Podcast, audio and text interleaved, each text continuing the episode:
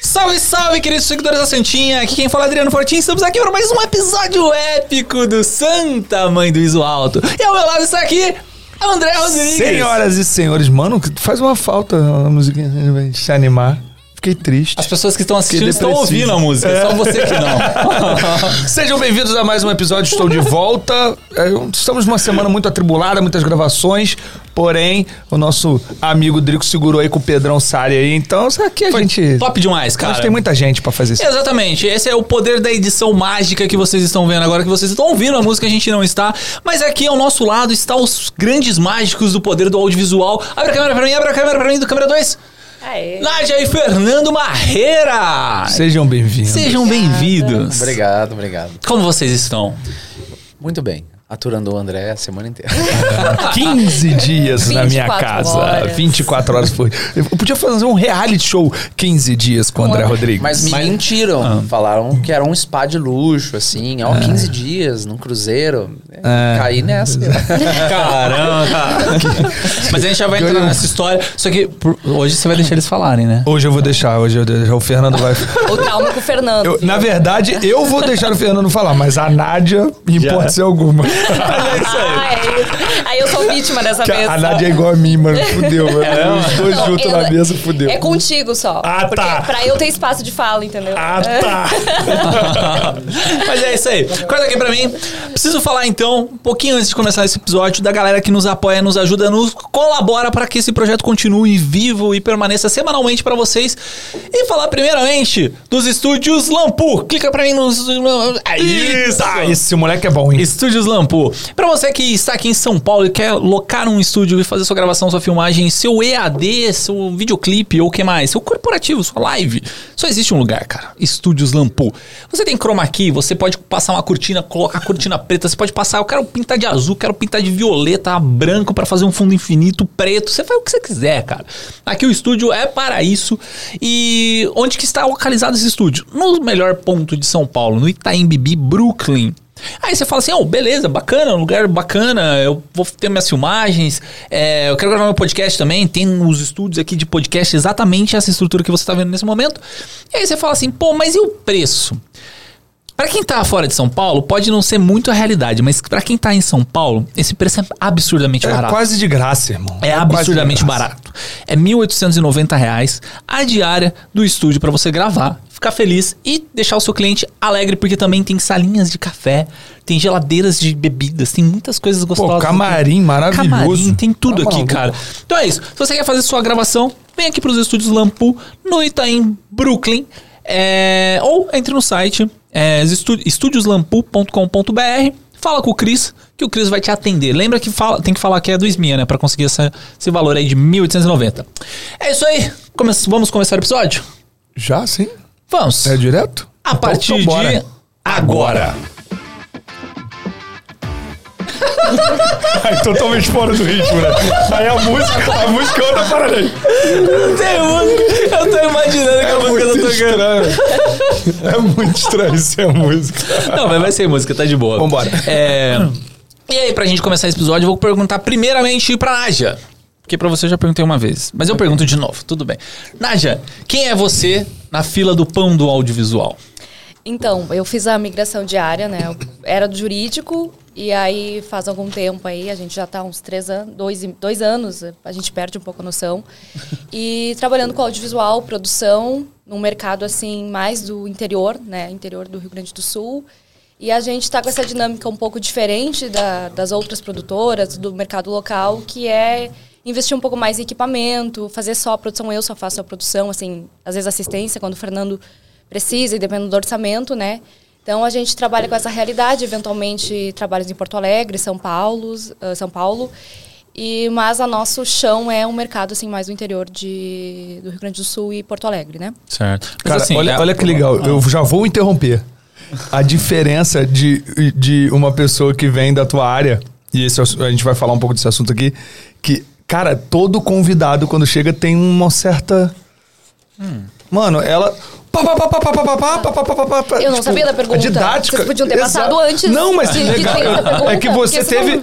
Você, tipo, sabia o que ia falar e acho que a tua profissão, tipo, te a tua ex-profissão te deixa pronta pra falar, muito mais tranquilo que a maioria que chega. Tipo, a gente fica meio assim, tipo, por onde que começa a falar e tal, você não. você- Não, então, a gente parará, parará aqui. Parará, e tem um parará. lance Muito bom que na faculdade, né, são cinco anos que você se prepara para audiências orais, assim, e como eu peguei esse no- um novo currículo, né, que faz pouco tempo que eu estudei, ah, é toda uma preparação para tanto para o audiovisual também, porque na, nesse, nesse currículo novo eu tive experiências de gravar vídeo, porque a gente sabia que essa era uma realidade que todo mundo ia passar. Então a faculdade em si também era um currículo- Audiências hoje por vídeo, né? por vídeo teve, mas antes mesmo já tive disciplinas com ah, mesclando um pouco do audiovisual, assim, você tinha que gravar vídeos, assim, era um projeto, grava o vídeo explicando tal assunto.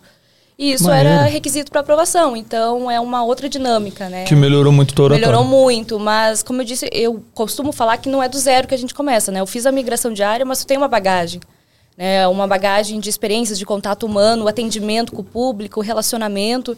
Então, a, a parte técnica em si tem, tem que correr atrás, né? Tem que estudar, que é o que eu estou fazendo ainda, já fiz muito e continuo. Mas essa, essa questão do contato humano, relacionamento humano, não foi do zero, sabe? E várias outras coisas ali do negociação, enfim, na parte de produção que envolve muito, né? Ah, você o contato humano assim e, ah, relações eh, emocionais, inteligência emocional, enfim, então a gente tem uma bagagem já. Né? Ajuda Tem- muito ajuda produção. muito, muito para produção. Mas assim, só, só pra me entender, é, a produtora é você e o Marreira? Como que é? O- A gente tem eu e o Fernando e aí tem o nosso roteirista e o, e o que faz captação de áudio direto, né? Toda a parte de áudio, assim. Geralmente é nós três que atuamos, assim, né? É, a gente tem uma equipe meio Realizando. fixa, assim, e a galera que a gente chama por, por freela, né? Por trabalho, Sim, dependendo sim. do trabalho, né? É, da nossa área é muito comum, né? É. De, de crescer. E a sua formação, né? Você formou em. É, o que? Advocacia? O, o- Não, fiz curso de direito. Direito? Isso. Mas, assim, Isso é pra ser pra- Mas eu, eu fiz estágio, né, por muito tempo Uhum. na Defensoria Pública, foram três anos e pouco. Mas para ser, é, é que minha dúvida tá, é que a pergunta foi meio tosca, mas assim, é para ser advogado, para ser É, juízo, mas eu não pra- cheguei a fazer OAB, então eu Certo. fiz a migração muito antes. Muito antes, assim, a, gente já fez. Mas a parte da Mas chegou a faculdade- formar. Ah, não, faltou um, o TCC. O TCC eu não apresentei, porque eu fiz a migração e foi um Então você não assim, tem o diploma de, Vai de vir, direito. mas por, porque eu quero fazer uma pós. Tá lá trancado. Eu quero fazer uma pós até ah, como no, no, é formado em cinema, né? Então a gente foi dialogando muito, muito interesse em fazer uma pós nessa área, sabe? Então o meu interesse prático é ter o, o diploma só para continuar uma pós, né? Mas eu não cheguei a apresentar o meu TCC porque foi um momento muito conturbado da minha vida, né? E foi que eu fiz a, a- a mudança. Então é Conturbado algo por uma vontade de comigo. mudança? Também? Conturbado também por uma vontade de mudança? Vontade de mudança, porque eu, ah, eu, gostei, eu sempre gostei muito da área, eu não me arrependo em nenhum momento. Mas ah, o dia a dia, o fato de. É, é escrito extremamente. O processo brasileiro é um processo escrito, né? Essencialmente. Então você passa ah, dia inteiro na frente do computador escrevendo. E essa dinâmica não é para mim, porque eu sou uma pessoa mais prática, eu gosto desse contato, eu gosto de estar em movimento, os corre da produção é algo que eu gosto de fazer. Então, essa dinâmica era tudo para mim, sabe? Que eu queria ter. E eu não estava me agradando no direito, né? Então, para mim, foi uma escolha muito certeira, e- mas ao mesmo tempo criou essa bagagem, que eu me orgulho muito, sabe? E quero continuar. Quero pegar o diploma agora, ah, entregar o TCC, enfim, e me especializar numa pós, né? E até direcionando. porque aí você já tem um curso superior independente de Isso, qualquer é. coisa. Com Massa. certeza. E você, Mr. Fernando Marreira? Você já veio aí, mas. É, você conseguiu Conta falar bastante no último episódio? Não, não, Não, consegui. não. André não Você não, conta, você não falou, né? É, disseram- houve um pessoalzinho aí, as más línguas, que disseram que eu não deixei ele falar. Tinha alguém que então respondia hoje você. você vai falar. Primeiro, antes. Não, pera aí, não vai falar agora não. Agora eu vou falar. É assim. Quem não sabe, existe um cara mais falador do que eu nesse mundo e a Nádia está aqui pra não me deixar mentir. Entre- Como foi o, o áudio de final de ano que eu mandei pra você? Quer tocar o áudio? Não, Quer não, tocar o áudio pra obrigado, galera? Obrigado. Eu, mas 18 eu tenho, mas eu tenho esse áudio salvo. Ele pediu pra todo mundo da família dar boa. é, Feliz Ano Novo, Feliz Ano Novo. Era um áudio gigante, Feliz Ano Novo. Eu não entendia, porque eu não sabia quem eram as pessoas.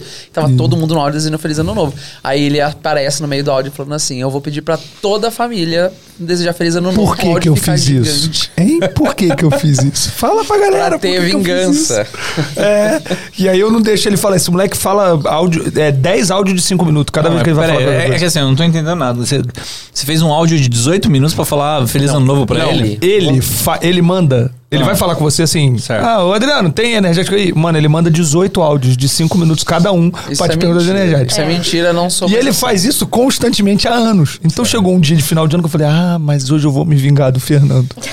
aí eu fui, mano, eu fiquei meia hora, todo mundo, Ei, dá feliz ano novo aí pro Fernando. Aí eu ia nas pessoas que estavam comigo na festa, dá feliz ano novo pro Fernando. Ah, gravando um Um áudio. áudio entendi. gigantesco Ah, pra ele. Feliz ano novo, ele guarda. Com mas aí, aí ele ouviu um minuto, viu que o negócio e parou de ouvir. Então mano. hoje você vai falar, fala aí pra todo Tá, mundo. Ó, não, só deixa eu falar um disclaimer aqui, já que ninguém deixou você falar, eu vou fazer esse disclaimer. É porque no episódio que você tava, o André ainda era convidado. Era você e ele, né? Aham. Agora você é o host, você faz as perguntas. Nada de responder Pouco pra mesmo. ele. Ó, boa, boa, é verdade. A gente encheu de comida aqui pro André. Quem é você na fila do pão? Conta pra galera. Ah, putz, essa pergunta é difícil, mas é bem que tu falou, a Nádia já foi pá. Eu não sei o que Tá falar, vendo? mas Você não- tá vendo? É, é. Deixa ele falar. Tá, enfim, eu trabalho com audiovisual, assim, com a minha empresa há cinco anos, quase cinco anos.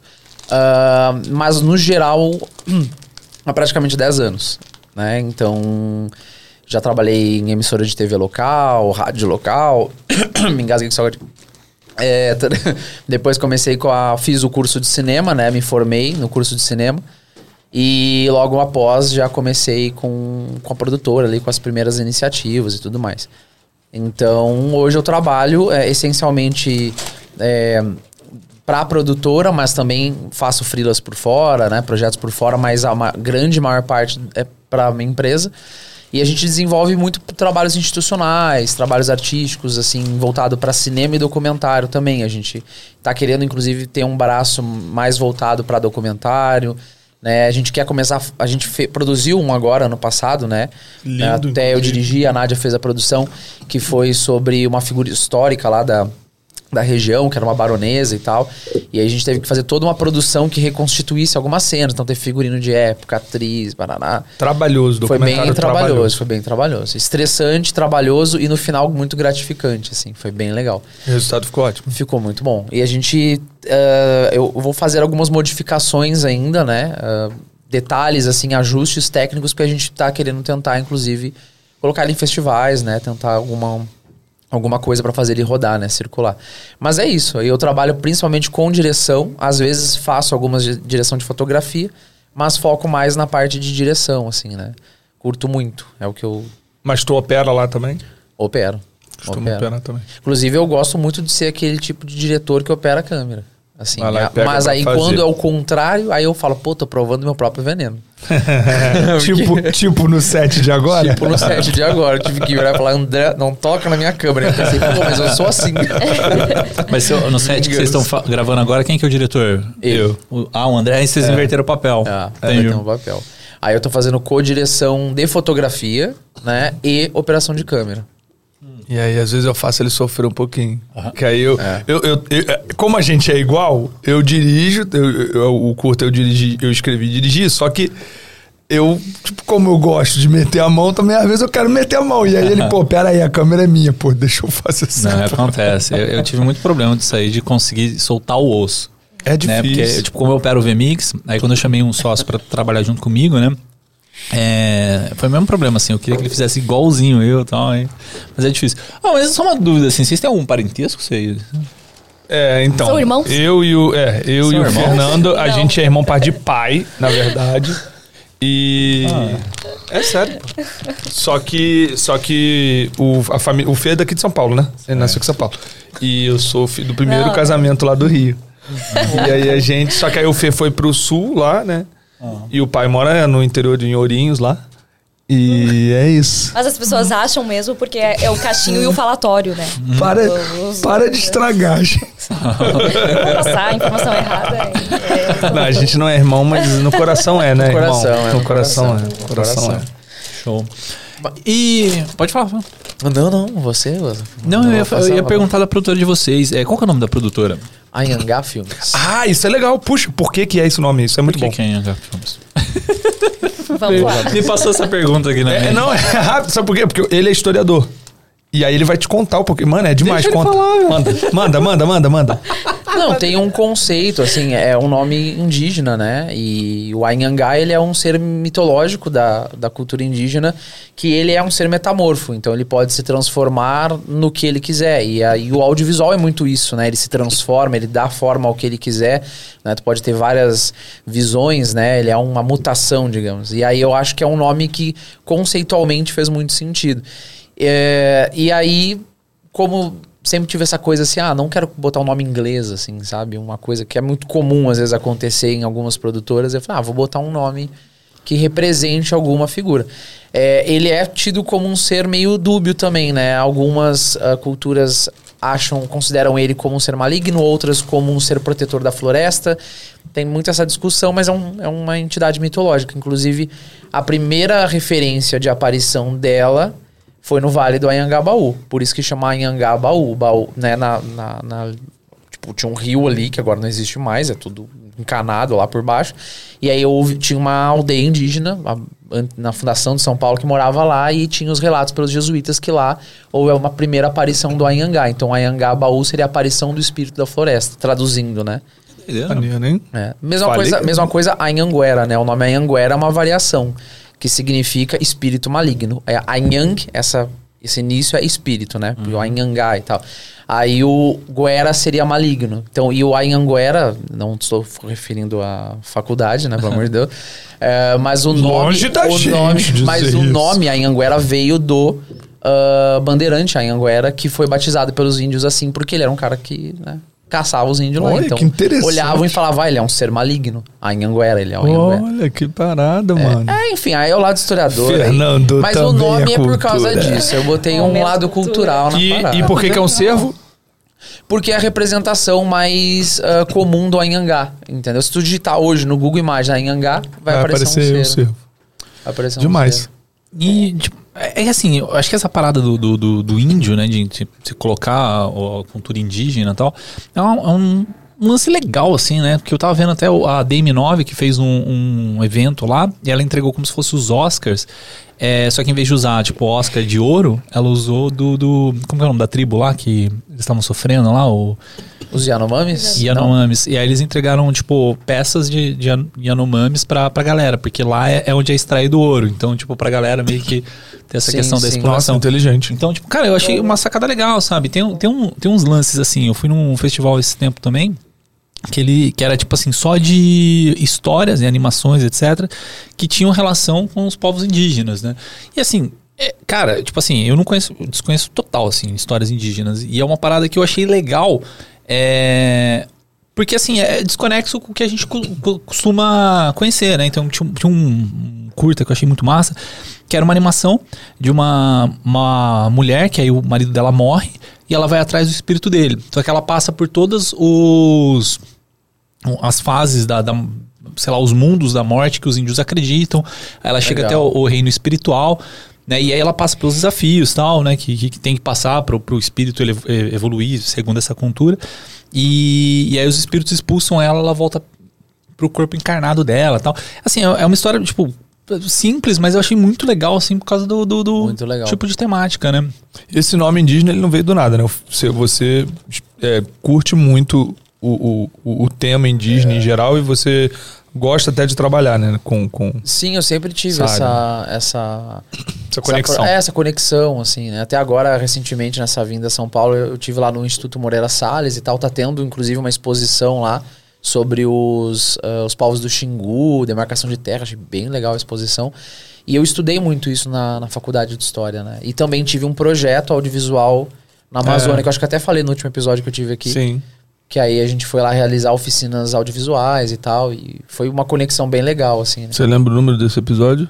Nossa. Por- por número. não Procura aí, galera. não. Tem É o outro episódio do Fernando Marreira. É, Fernando Barreira e André Rodrigues, porque você tava de, Nadinha. você tava de convidado. Qual foi o momento que você falou assim, tá, eu...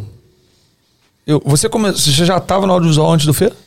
Ou quando você conheceu ele que... Foi quando ele começou a me chamar para assistência, que aí a gente se conheceu, ficou amigo e tal, e aí ele tinha um projeto e eu falei, tava num momento assim daquela transição e ele disse, de repente você vai comigo, vamos lá, põe um projeto de gravar cavalos, como que é no. Nossa.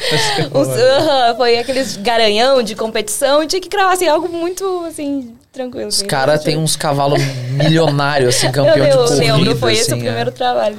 A gente foi lá, fiz a produção, aí foram surgindo outras, assim, também de... No, a gente trabalha muito lá com a construção civil, então é ah, construtoras e imobiliárias, então os, os próximos trabalhos foram entregas de apartamento, assim, Sim. de, de edifícios, construções, depois institucionais, então eu fui fazendo a produção, que daí envolvia ator, envol... galera, assim, equipe. Você foi envolvida pelo audiovisual. Foi envolvida pelo audiovisual e começando pela prática, né? Sim. Pela prática e aí estudando e buscando mais a curso, aprimoramento, enfim, né? Mas, tipo assim, seu primeiro trabalho é que você foi como assistente. Fui como assistente. Mas esse aí dos cavalos já. Esses do cavalo, isso. E é, é que você falou de que acabou produzindo. Você produziu também alguma coisa no, no primeiro? Ou... Não, essa foi assim, ah, Uhum. primeiro foi uma assistência, vamos lá, fazer assistência pra mim, o Fê convidou e aí, enfim, fui. E aí foram surgindo, ele chamou de novo.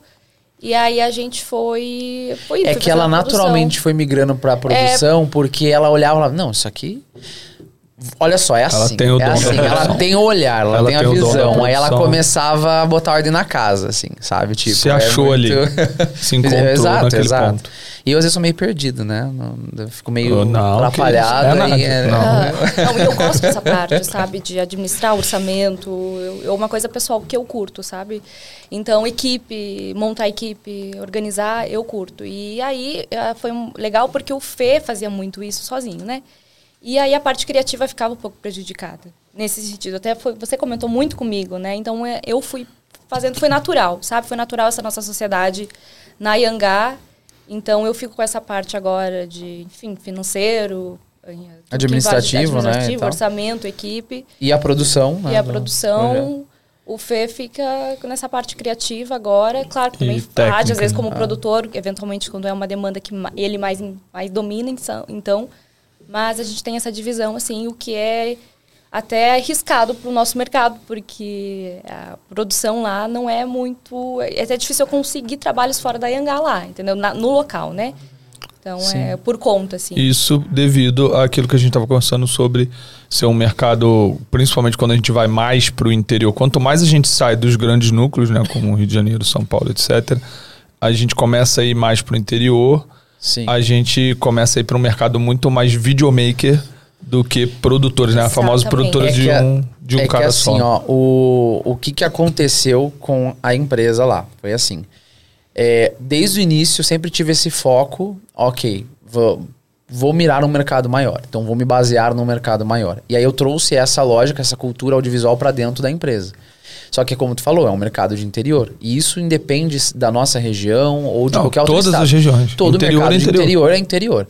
Então acabou que a gente, ao longo desses anos trabalhando lá, a gente ba- basicamente cresceu como a única produtora de fato que leva estrutura, que leva equipe, que demanda equipe, né? Tu vê geralmente muitos casos assim de, de, de produtoras, mas que não tem, né, ou não pensa, né, dessa forma nessa estrutura.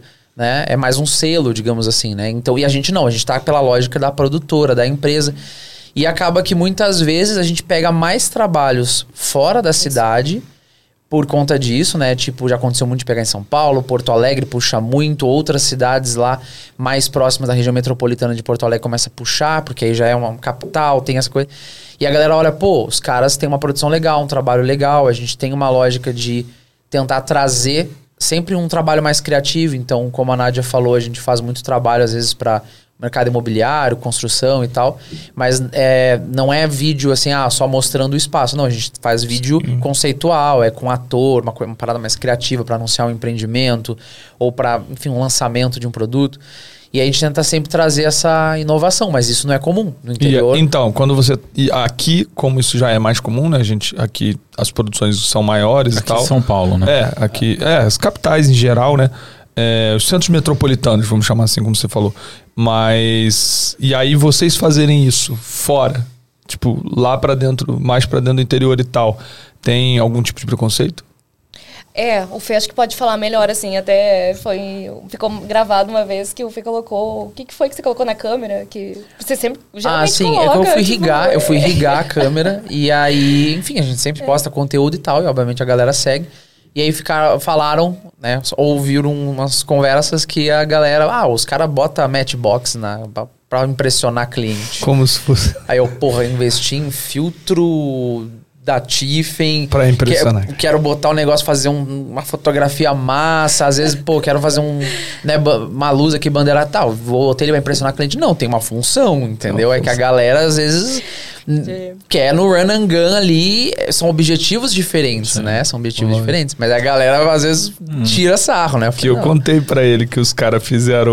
O, o, o, é, o pessoal tava no grupo lá falando do, do Roma. Aquela cena que a mulher anda dentro do mar, que é uma estrutura absurda, né? Que dava pra é um fazer com guindaste, e aí bingo. o cara falou que dava pra fazer com o Ronin. É, só, só pra galera que tá ouvindo aí, é que tem um filme da Netflix que chama Roma, tem uma cena que é animal, assim, que o cara faz com um traveling gigante, vai descendo no, no rio, e aí o pessoal tava discutindo que daria pra fazer com, com gimbal. Dá, mas é, é- seria outra... Outra, Outra linguagem, outro resultado. Mas, Exatamente. mas assim, falando dessa parte técnica aí, você falou do, dos filtros, do matchbox, mas também não entra um pouco para o cliente ver? Eu falo porque eu faço isso. Eu coloco um monte de coisa na câmera pra câmera ficar grandona e o cliente fala. "Oh". Depende, eu, eu, eu discordo, assim, eu discordo. Tá, não que você não possa fazer isso. É Não, você tá falando que eu tô fazer. errado. Você tá não, falando. É possível. Tô brincando. Mas, É por possível exemplo, fazer. uma coisa lá que, tipo, a gente começou a fazer, tipo, até tem um parceiro nosso lá que já tinha esse equipamento, que era os Holland, né? Transmissor e tal, mas ele usava pra live. Ponto. Aí a gente começou, como a gente atende muito agência lá, a gente faz cliente direto também, mas a gente majoritariamente atende as agências da região. Então elas vinham com a demanda e tal, e cara, sempre tem alguém da agência no set. E aí era, às vezes, uma. Não, aí lá o pessoal chegando assim, ah, não sei o que, todo colado atrás da câmera e quer ver o take pra provar take. Cara, eu fui lá investir num transmissor, coloquei em cima da câmera, entreguei um rigzinho com monitor. A, a- Já era. cliente e a agência ficam olhando o que eu tô filmando. E aí já é muito mais fácil de aprovar e tal. É, então isso foi uma diferença. E, cara, isso em São Paulo é tipo.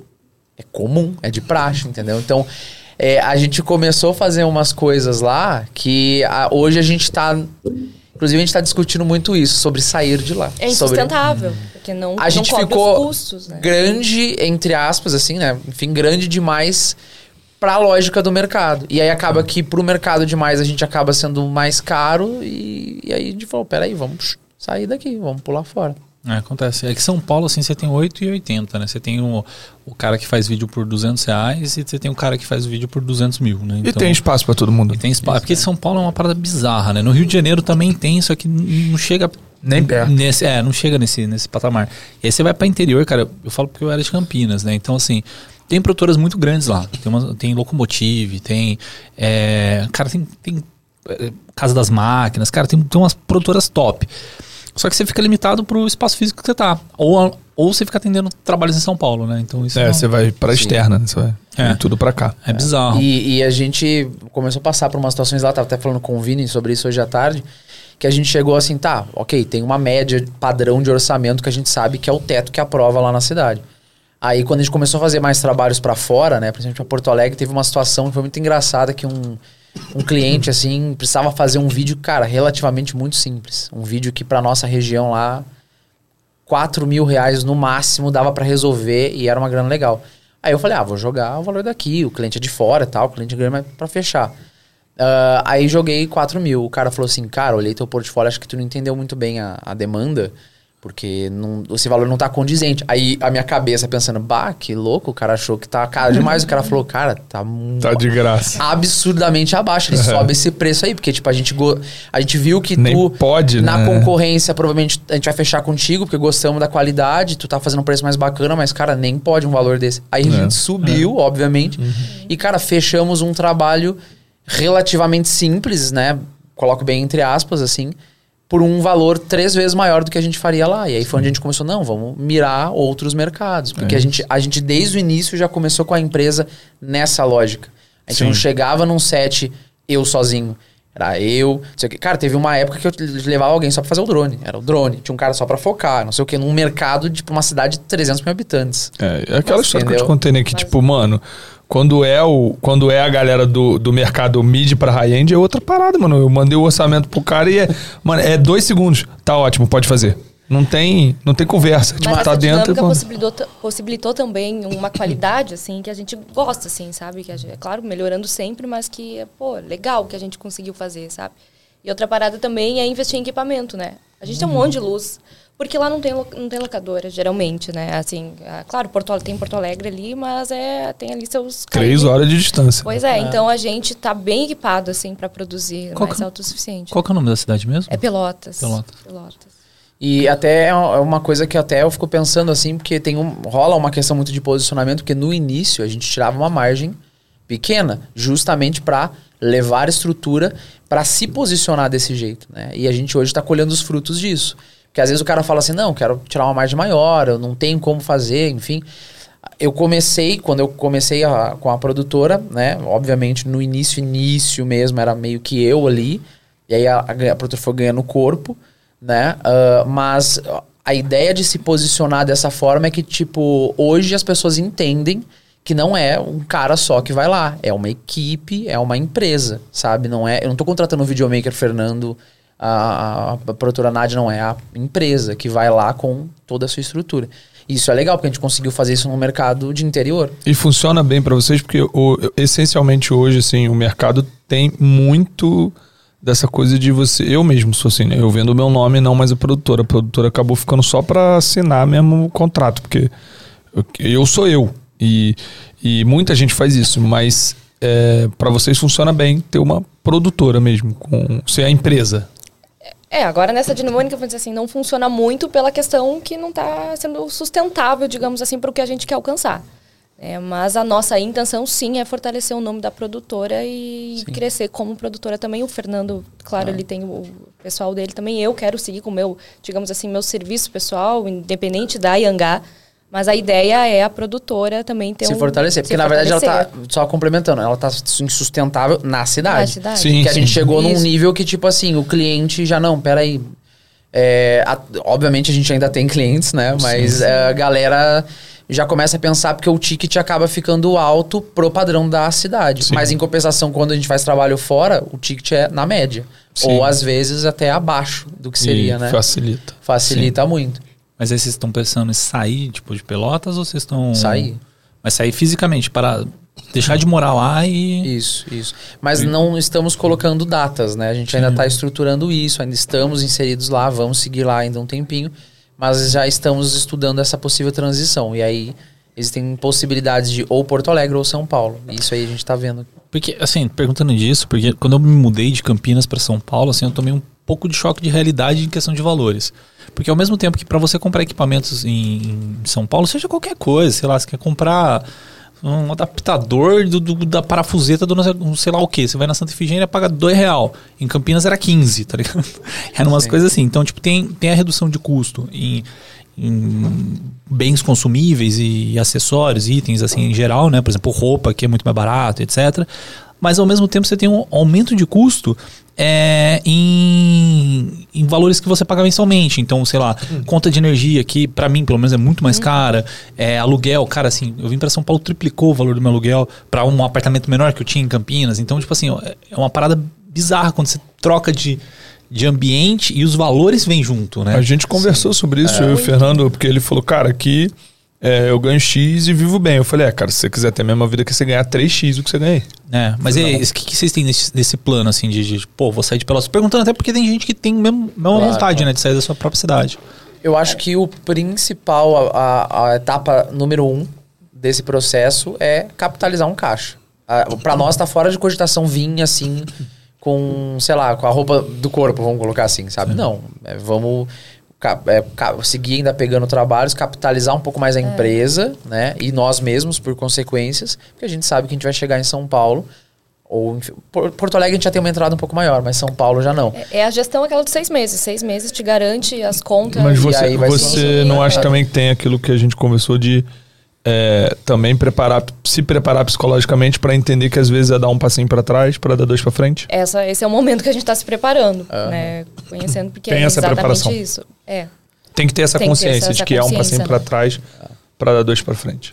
Até um- uma das ideias também que a gente está tentando é, mesmo estando lá, já ir prospectando clientes aqui. Seja clientes diretos ou agência. Que é uma coisa que funciona para muita tem gente. um braço aqui, a gente tava ideias, né? Sim. Que ainda né, tem um braço aqui que já vai preparando esse terreno, né? Usando a marca e o portfólio da, da empresa.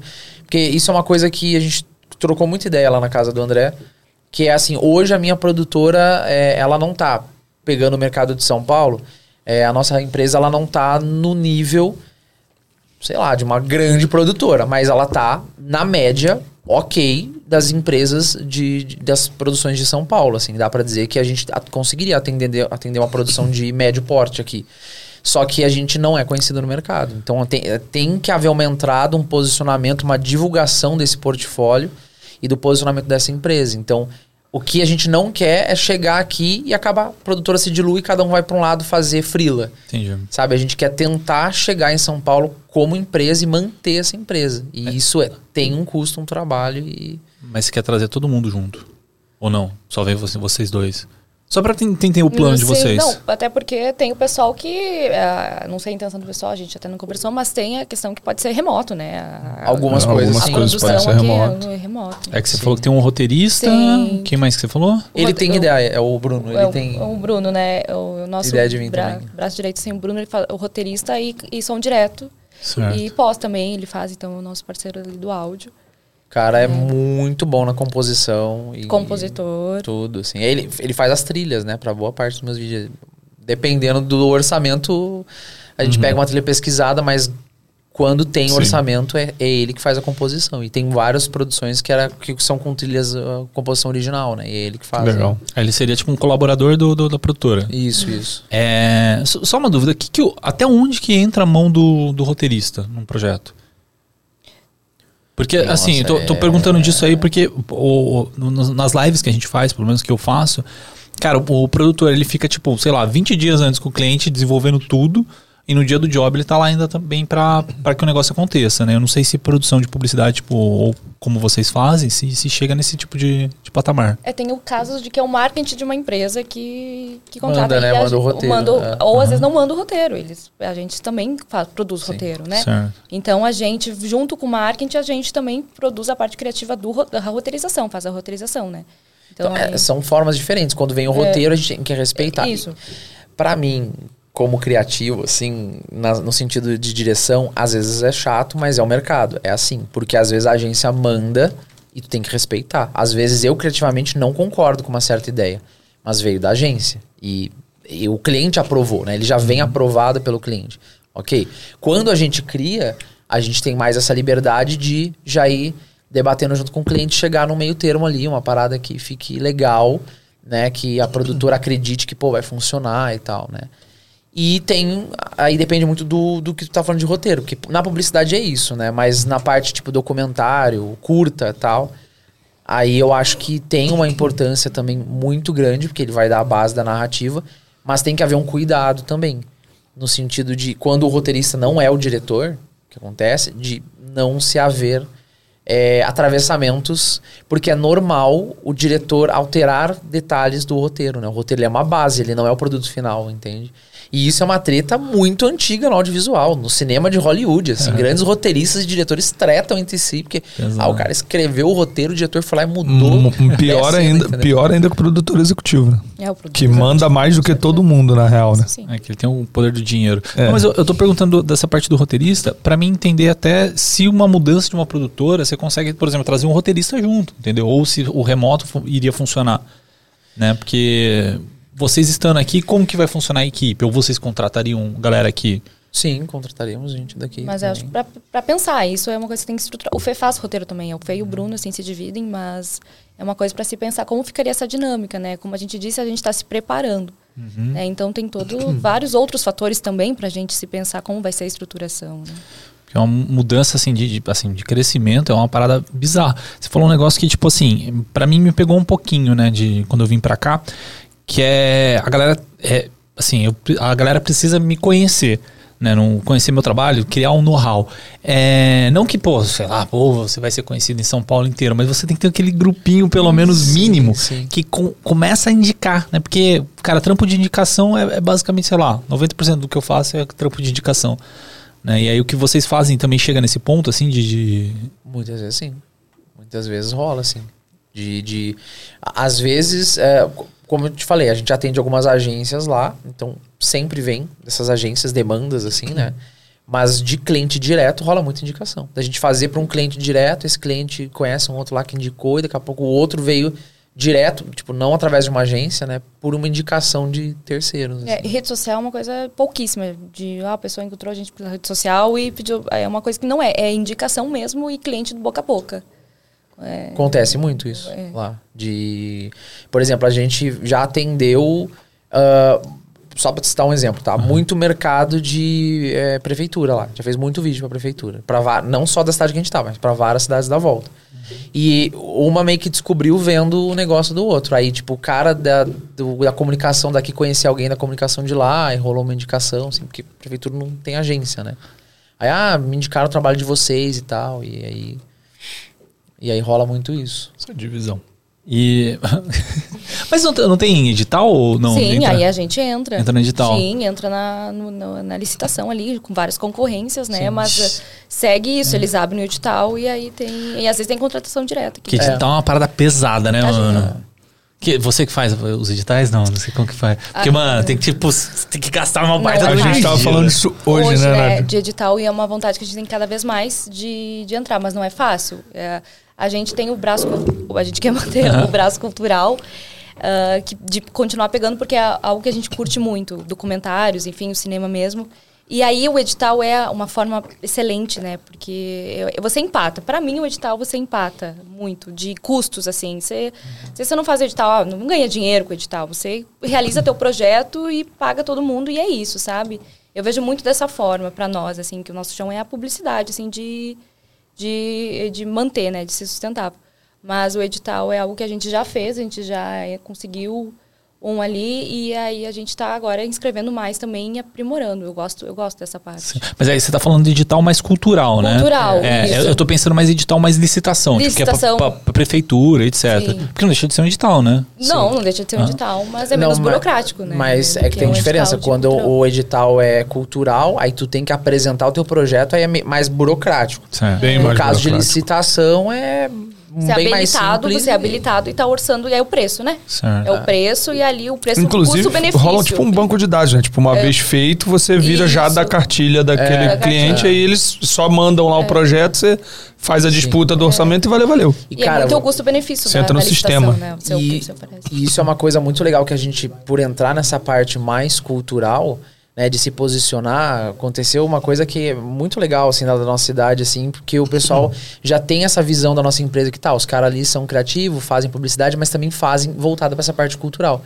E aí um dos orçamentos que a prefeitura fez com a gente, que calhou da gente conseguir fechar, era para fazer um vídeo institucional de aniversário dos 210 anos da cidade. Que eu tive o prazer de participar. E aí... Aqui de São Paulo. Ah, é? Eu não tive?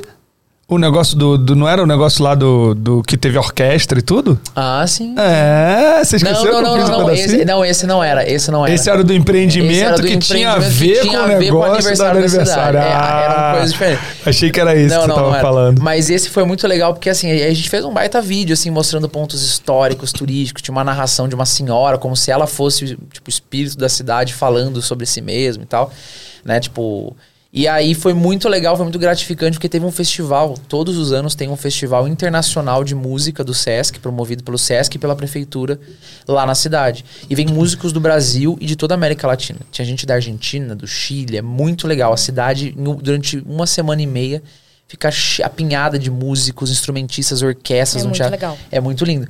E a gente, obviamente, como a gente curte essas paradas e muito é aberto ao público de forma gratuita, a gente vai, né? Vamos ir. E, cara, todos os espetáculos, eles abriram um, um espetáculo com o nosso vídeo no telão. E aí, Que a primeira maneiro. vez que a gente Massa. foi, Muito porque bom, né? isso que é legal, cara. É. Quando a gente ama o que a E gente, a gente faz. se conecta com a cidade. A gente, eu gosto É muito de absurdo. Pelotas. E aí um você produzir isso na tua cidade, assim. pegar a essência da tua cidade, colocar e ver o reconhecimento. é Cara, e aí tem um legal. artista local lá que a Nádia particularmente gosta muito dele, é um baita músico, músico, né? E aí uma das apresentações era dele. E aí ainda não tinha calhado da gente conseguir ir ver uma apresentação dele. E, cara, uma ele tocando com uma baita orquestra de fundo. E antes dele entrar no palco, abriu Veio o nosso vídeo. vídeo. E É, falei, Nádia. meus, ah, artistas emoção. favoritos, assim. É, que eu- é que muito legal fazer vídeo que vai passar pra público grande presente. Sim, é muito sim. diferente. Sei lá, mano, eu já, já fiz publicidade, lá, vai aparecer na Globo. É maneiro. Mas, cara, quando é vídeo, eu, quando eu trabalhava pro comitê, mano, que, eu, tipo, mano, tem um estádio lotado com zilhões de pessoas assistindo um evento. E aí, pô, final do evento, ah, aí passa o teu vídeo lá, aquele vídeo cheio de emoção. Então, eu lembro no México, no- Cara, no, no muito Mundial lá. E aí, tipo, eu olhar pro lado e ver o presidente do Comitê Paralímpico assim, chovendo de lágrimas, assim, sabe? É, Cara, é outra Cara, é parada, muita mano. parada. E a gente é outra sensação. faz. É, é né? engraçado que quando a gente se apresenta lá pra alguém que ainda não nos conhece, a gente, não, a gente fez o vídeo de 210 anos de Pelas, virou tipo, ai, que legal. foi Ah, vocês fizeram." fizeram. Tipo, virou referência. O vídeo acabou. Todo mundo da cidade conhece, eu porque todo mundo viu. É. E pra nós é dar um quentinho no peito, assim. Não é. É uma coisa de pensar, pô, que legal, sabe? É, reconhecimento, né? É, exatamente. Eu sei que, claro, né? Alguns vão falar, tá, mas tá passando só lá, né? Não, mas, Não, cara, não, mas é- importa o não tamanho importa onde está passando. É o fato de ser um público presente. É Exatamente. muito E é diferente, como cara. tu falou, ver a reação da gente É a reação, olhar e olhar pro lado automático. e, e ver a pessoa, a pessoa prestando atenção, ou alguém se Exatamente. emocionando e tal. Exatamente. Cara, é legal. Nossa. É muito bom, né? Porque, porque assim, sei lá, eu, eu, pelo menos as experiências que eu passei com licitação sempre foram muito complicadas, assim, né? Porque a licitação, tipo assim, ela define o equipamento, é, a quantidade de equipe, assim, pelo menos as que eu fiz, tinha, assim, era muito específico, sabe? Tipo, eu falava, ah, tinha que ser uma Panasonic Jardim Alves e tem que ser aquilo, tem que ser entregue em DVD. E você fala, mano do céu, velho. Mas é, tipo, daquele jeito. E aí eu comecei a entrar no mercado mais de concorrência. Né? Que é concorrência. A diferença de, de- de licitação para concorrência é que licitação é alguma coisa pública, concorrência é uma coisa de, de- empresas, né? E aí em concorrência também é tipo assim. Rola muito aquele negócio assim, tipo, me dá um preço mais barato, né? Então, é a mesma coisa que, que a licitação, mas é, um- é um- é uma negociação um pouco diferente, né? E, e aí eu parti um pouco mais para essa área de produtor e tal, que não, não tem uma exigência, desculpa, produtor não, de agência. Trabalhar com agências Com- com agência, específicas, sendo parceiro das agências, a agência entra nas concorrências e aí elas que, que se viram. E aí a gente não precisava muito definir os equipamentos. Mas sabe por que eu estou falando de Ah, equipamentos? pô, você quebrou. Não, não, não, não, não, não. Pô, mané, eu já ia puxar. Você tinha que deixar eu puxar. Eu ia falar, você, ia que você teve que comprar equipamento especial para alguma licitação? Alocações, cara. Preciso falar da Movie Locadora, nossa Ah, é parceira aqui, que no- nos colabora, nos ajuda e democratiza o audiovisual, permitindo que a gente traga todos os equipamentos do audiovisual para qualquer tipo de set. Você precisa locar uma câmera, seja uma Fuji, seja uma Sony, seja uma lente, seja um gimbal, um, um tripé, sei lá, ou mesmo um computador, cara. Se você entrar na área de tecnologia da Movie, você vai ver que tem muitos equipamentos lá, seja um, uma Apple, um fala MacBook ou mesmo um Avel para você editar. Estrutura para fazer uma Tem live? live view, tem, cara, tem tudo ali dentro da, da Movie. E como que você vai fazer? Você vai entrar em movielocadora.com.br e vai ver todos os equipamentos. Lá já vai ter o preço da, da locação, né? Basta você colocar a data e e o seu CEP, né? Porque é para saber onde que é a sua localização. Tem Move em São Paulo, em Floripa e no Rio de Janeiro. É, sendo que em São Paulo você tem o drive-thru ali na Pinheiros. Então, pô, tô com pressa, preciso pegar um negócio rápido e tal, estamos na correria. Passa no drive-thru, o drive-thru aí, ó. Já pega. pega seu equipamento, já sai pro, pro set e bora gravar. Tirando que a Move tem uma coisa que é a meia diária. Então, por exemplo, você tem uma gravação. Por exemplo, os caras que vão gravar três horas da madrugada.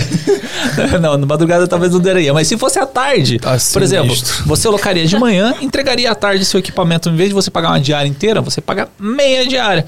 Tá com dúvida? Entrou em movielocadora.com.br, vai colocar lá, vai ver o preço, vai ver os equipamentos que tem e não tem erro. Já fica com o teu orçamento prontinho. Exato. E agora sabe o que a Sem gente tem? surpresa. Sabe o que a gente tem? O que, que a gente tem? Cupom! Oh, Temos cupom. Essa aí é novidade. Temos cupom, agora temos cupom, brother. Agora tem 10% de desconto na loca... Nossa, tem 10% de desconto nas locações Pra quem segue nós aqui. Pra quem segue nós. É só colocar lá Esmia 10. Esminha 10. Na hora que você vai finalizar a compra, ele vai pedir lá o, o cupomzinho, você coloca lá 10% na sua alocação, te ajuda aí e deixa a gente mais feliz que Estão dominando o mundo. Estão dominando o mundo. Movie Locadora, democratizando o audiovisual. A patrocinadora do São Paulo, do Santos, do Coritiba e do Santa, Mãe do Iso Alto. É isso aí. Tá, tá, tum, tá, tum, tá, tá, tum, tá. Mas aí, Andrezão, você falou que tinha várias perguntas Vamos pra lá. fazer. Vamos falar aqui. Nádia, conta pra gente. A gente tava conversando outro dia sobre isso, né? Ontem no set a gente tava trocando uma ideia sobre isso. É, a dificuldade, ou na verdade a vantagem, talvez, da gente se complementar é, de um ambiente que você vem. Que você estagiou quase três anos, que você falou, né? Então, um ambiente preparei, jurídico. né? É, que é um ambiente jurídico extremamente sério, é muito. Dá pra falar quadrado? É, tradicional, formal. tradicional, formal. Formal, né? E, e vir para o audiovisual, que apesar de, ok, no set a gente tem nossos momentos de seriedade e tudo, mas é, é muito mais leve, é muito mais. É assim, inclusive eu estava até conversando com o Fernando de. Existe uma vertente já mais antiga do audiovisual que leva aquele set pressão, que você vai comentar também aquele fato lá, é, de que acaba exagerando um pouquinho na, na seriedade, no set tudo que, na minha opinião, e de vários outros, vários outros diretores hoje em dia, que atrapalha mais do que ajuda. É, e ao mesmo tempo tem uma vertente que é mais pro meu lado, para outros diretores que eu conheço que não, o, vamos fazer diferente, vamos fazer um set que seja muito mais leve, que tenha uma, uma- um clima muito menos pressão e cobranças, onde as- é claro que a gente precisa de profissionais que saibam o que eles têm que fazer também para não não virar uma bagunça completa. Então como que é essa migração de cenários assim, de começar a entender também que tipo, talvez aqui eu não não precisa ser tão formal, aqui com o cliente eu já preciso ser mais formal. Olha o tamanho da pergunta. Ele só quer saber como que tá sendo a mudança do, do- de uma área formal pra uma área... Ele já tá quase respondendo, assim, ó. Não, é porque a gente até passou por uma. Não, é porque a gente, a gente É, passou essa situação agora no dentro do set e foi legal. E é uma transição que eu tô dando mais atenção, porque é uma dificuldade, né? Porque você se prepara assim, que quanto mais formal. Você que- tá- Desculpa, eu não tô rindo de ti, eu tô rindo dele. Que engraçado. Ele foi me lembrando, não. É, Você vai me chamar de. Você vai me chamar de prolixo? Ah, você tá de sacanagem. Não, não, deixa a Nádia continuar. Vai, fala aí, Nath. Por favor. E é a diferença de você se preparar, quanto mais formal, menos você errar, me- menos brincadeiras às vezes você tem naquele ambiente, é sinônimo de profissionalismo, né? Então você vai todo esse tempo se preparando a sua mente e a- o seu comportamento, estudando, porque eu quero ser cada vez melhor nisso e isso envolve ser assim, né? Então, quando eu fiz a, a- a transição ali, era uma dificuldade que eu tinha de compreender que é diferente, sabe? É diferente e não há essa seriedade e nem por isso você está deixando de ser profissional ou respeitoso, sabe? É uma coisa que eu gosto, mas que ao mesmo tempo eu ainda, nossa, é assim, que legal, mas que dificuldade, sabe? Que dificuldade para me adaptar, que eu não preciso ah, ser extremamente sério ou extremamente profissional. Eu posso fazer uma brincadeirinha ali, eu posso bah, criar um ambiente leve. E isso é responsabilidade da produtora e do diretor, principalmente, de deixar o set assim, né? Porque. Ai, que lindo, amigo. A gente aprendeu junto. que lindo. Mas, mas como que você é assim no set? Você normalmente é mais pilhadona, você é muito centrada? Inicialmente eu era horário, horário, e às vezes até eu compreender as intempéries que tem ali, as dinâmicas que às vezes não é assim, gente. É tempo, é, é luz que não, não ficou legal, tem que mudar, enfim. Aí eu fui entendendo, mas no início, ah, vamos cumprir cronograma, cronograma não pode faltar, mas aí a gente vai abrindo, não. Peraí, não é assim que funciona, né? Vamos, vamos flexibilizar mais e flexibilidade. Claro que tem. A gente tá falando mais de uma. É, de, uma, limite. de uma questão criativa, né? Porque. Desculpa, criativa não. De uma questão mais, sei lá, cinema, curta tal. Sim. Existe ali uma. Não me fugiu a palavra, mas assim, uma tolerância, né? Porque na publicidade ainda é um pouco mais rígido. Até a gente passa É, por e eu algumas situações me adaptar lá. bem, assim, mas eu Então, mas me eu- adaptar eu- bem quando ah, tem, que, tem que cumprir, vamos cumprir, sabe? Sem Eu dúvida. senti- Quanto eu com relação ao horário, a- eu concordo com vocês, mas ser. eu acho que essa questão da pressão, mesmo na publicidade, eu tento fazer um set leve, assim. Eu não, Sim, não, sim. não acho que deva ser uma coisa tão pressionada. Não de questão de horários. Uhum. Eu digo de, de geral, assim. De clima, você fala. De clima, é, de clima. Tá. É, eu- é, é que na verdade, assim, é, é como a Nádia tava falando, né? Tipo, a, a produtora, ela, o produtor, enfim, ele, ele acaba sendo uma figura um pouco mais séria, digamos assim, porque ele tem essas responsabilidades de, de gerir cobrar, ali, né? De de gerir. cobrar e tal. Mas realmente a nossa área é uma área bem mais leve. Eu já passei por experiências com uma galera mais da antiga que foi mais pressão, assim. Ele não quer contar, não? O cara botou ele pra chorar, é isso. Vai, conta aí, conta aí. Não, eu tava fazendo uma assistência num longa-metragem, aí, enfim, né, foi me dada uma situação lá pra eu fazer, pra eu desligar um, um equipamento de luz lá, um, né? E aí eu acabei indo no quadro de luz, porque eles estavam usando o gerador e tal, já tava atrasado pra rodar a cena, pra abrir câmera.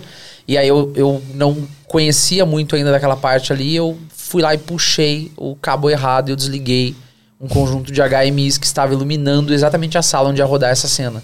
Só que o HMI, pra quem conhece, sabe que é uma lâmpada que ela, ela demora um tempo pra chegar no pico ideal de iluminação e quando você desliga, você não pode ligar na sequência, senão ela queima. Você tem que esperar E vai ter que esperar de novo. Então tem todo o tempo. Resumindo, atrasou quase 20 minutos a abertura de câmera de um troço que já estava atrasado e o cara me chamou de FDP, assim, enfim, altos palavrões e assim, cagou na minha cabeça, ponto de o produtor do filme ter que chegar e falar, olha, enfim, talvez tu vai ter que ir embora do filme. Aí eu falar, não, não, peraí, foi só um erro e tal. E aí, ok, relevaram ali aquele momento e eu me cobrei três vezes mais durante o resto do longa-metragem para não cometer mais esse tipo de erro. Felizmente não cometi, mas naquele momento eu achei que a minha vida tinha acabado, porque a forma como o cara falou Detei minha carreira. não foi nem respeitoso, Você estava ainda na universidade, Exatamente. cursando Sim, cinema, isso eu né? tava na universidade. Foi até um estágio que eu fiz de, né, dentro desse longa-metragem. Eu era um estagiário Eu lá. te pedi pra contar essa história pra dizer que se você tá estudando e tá querendo ser diretor um dia, não seja esse babaca. Porque isso não foi legal. Ele foi babaca. Entendeu? O Fernando errou, beleza, ok, pode errar e acontece. É, pode ter uma represária, pode ter uma conversa, pode ter uma explicação, mas, mano, não tem razão pra você tratar alguém assim, dessa maneira tão agressiva dentro de um set. Só É. isso. E aí a gente, a gente tenta lev- levar, né, lá. no- no- claro que não tem a pressão de um mercado como o de São Paulo, mas a gente tenta levar sempre de uma forma bem mais leve, né? As nossas produções lá.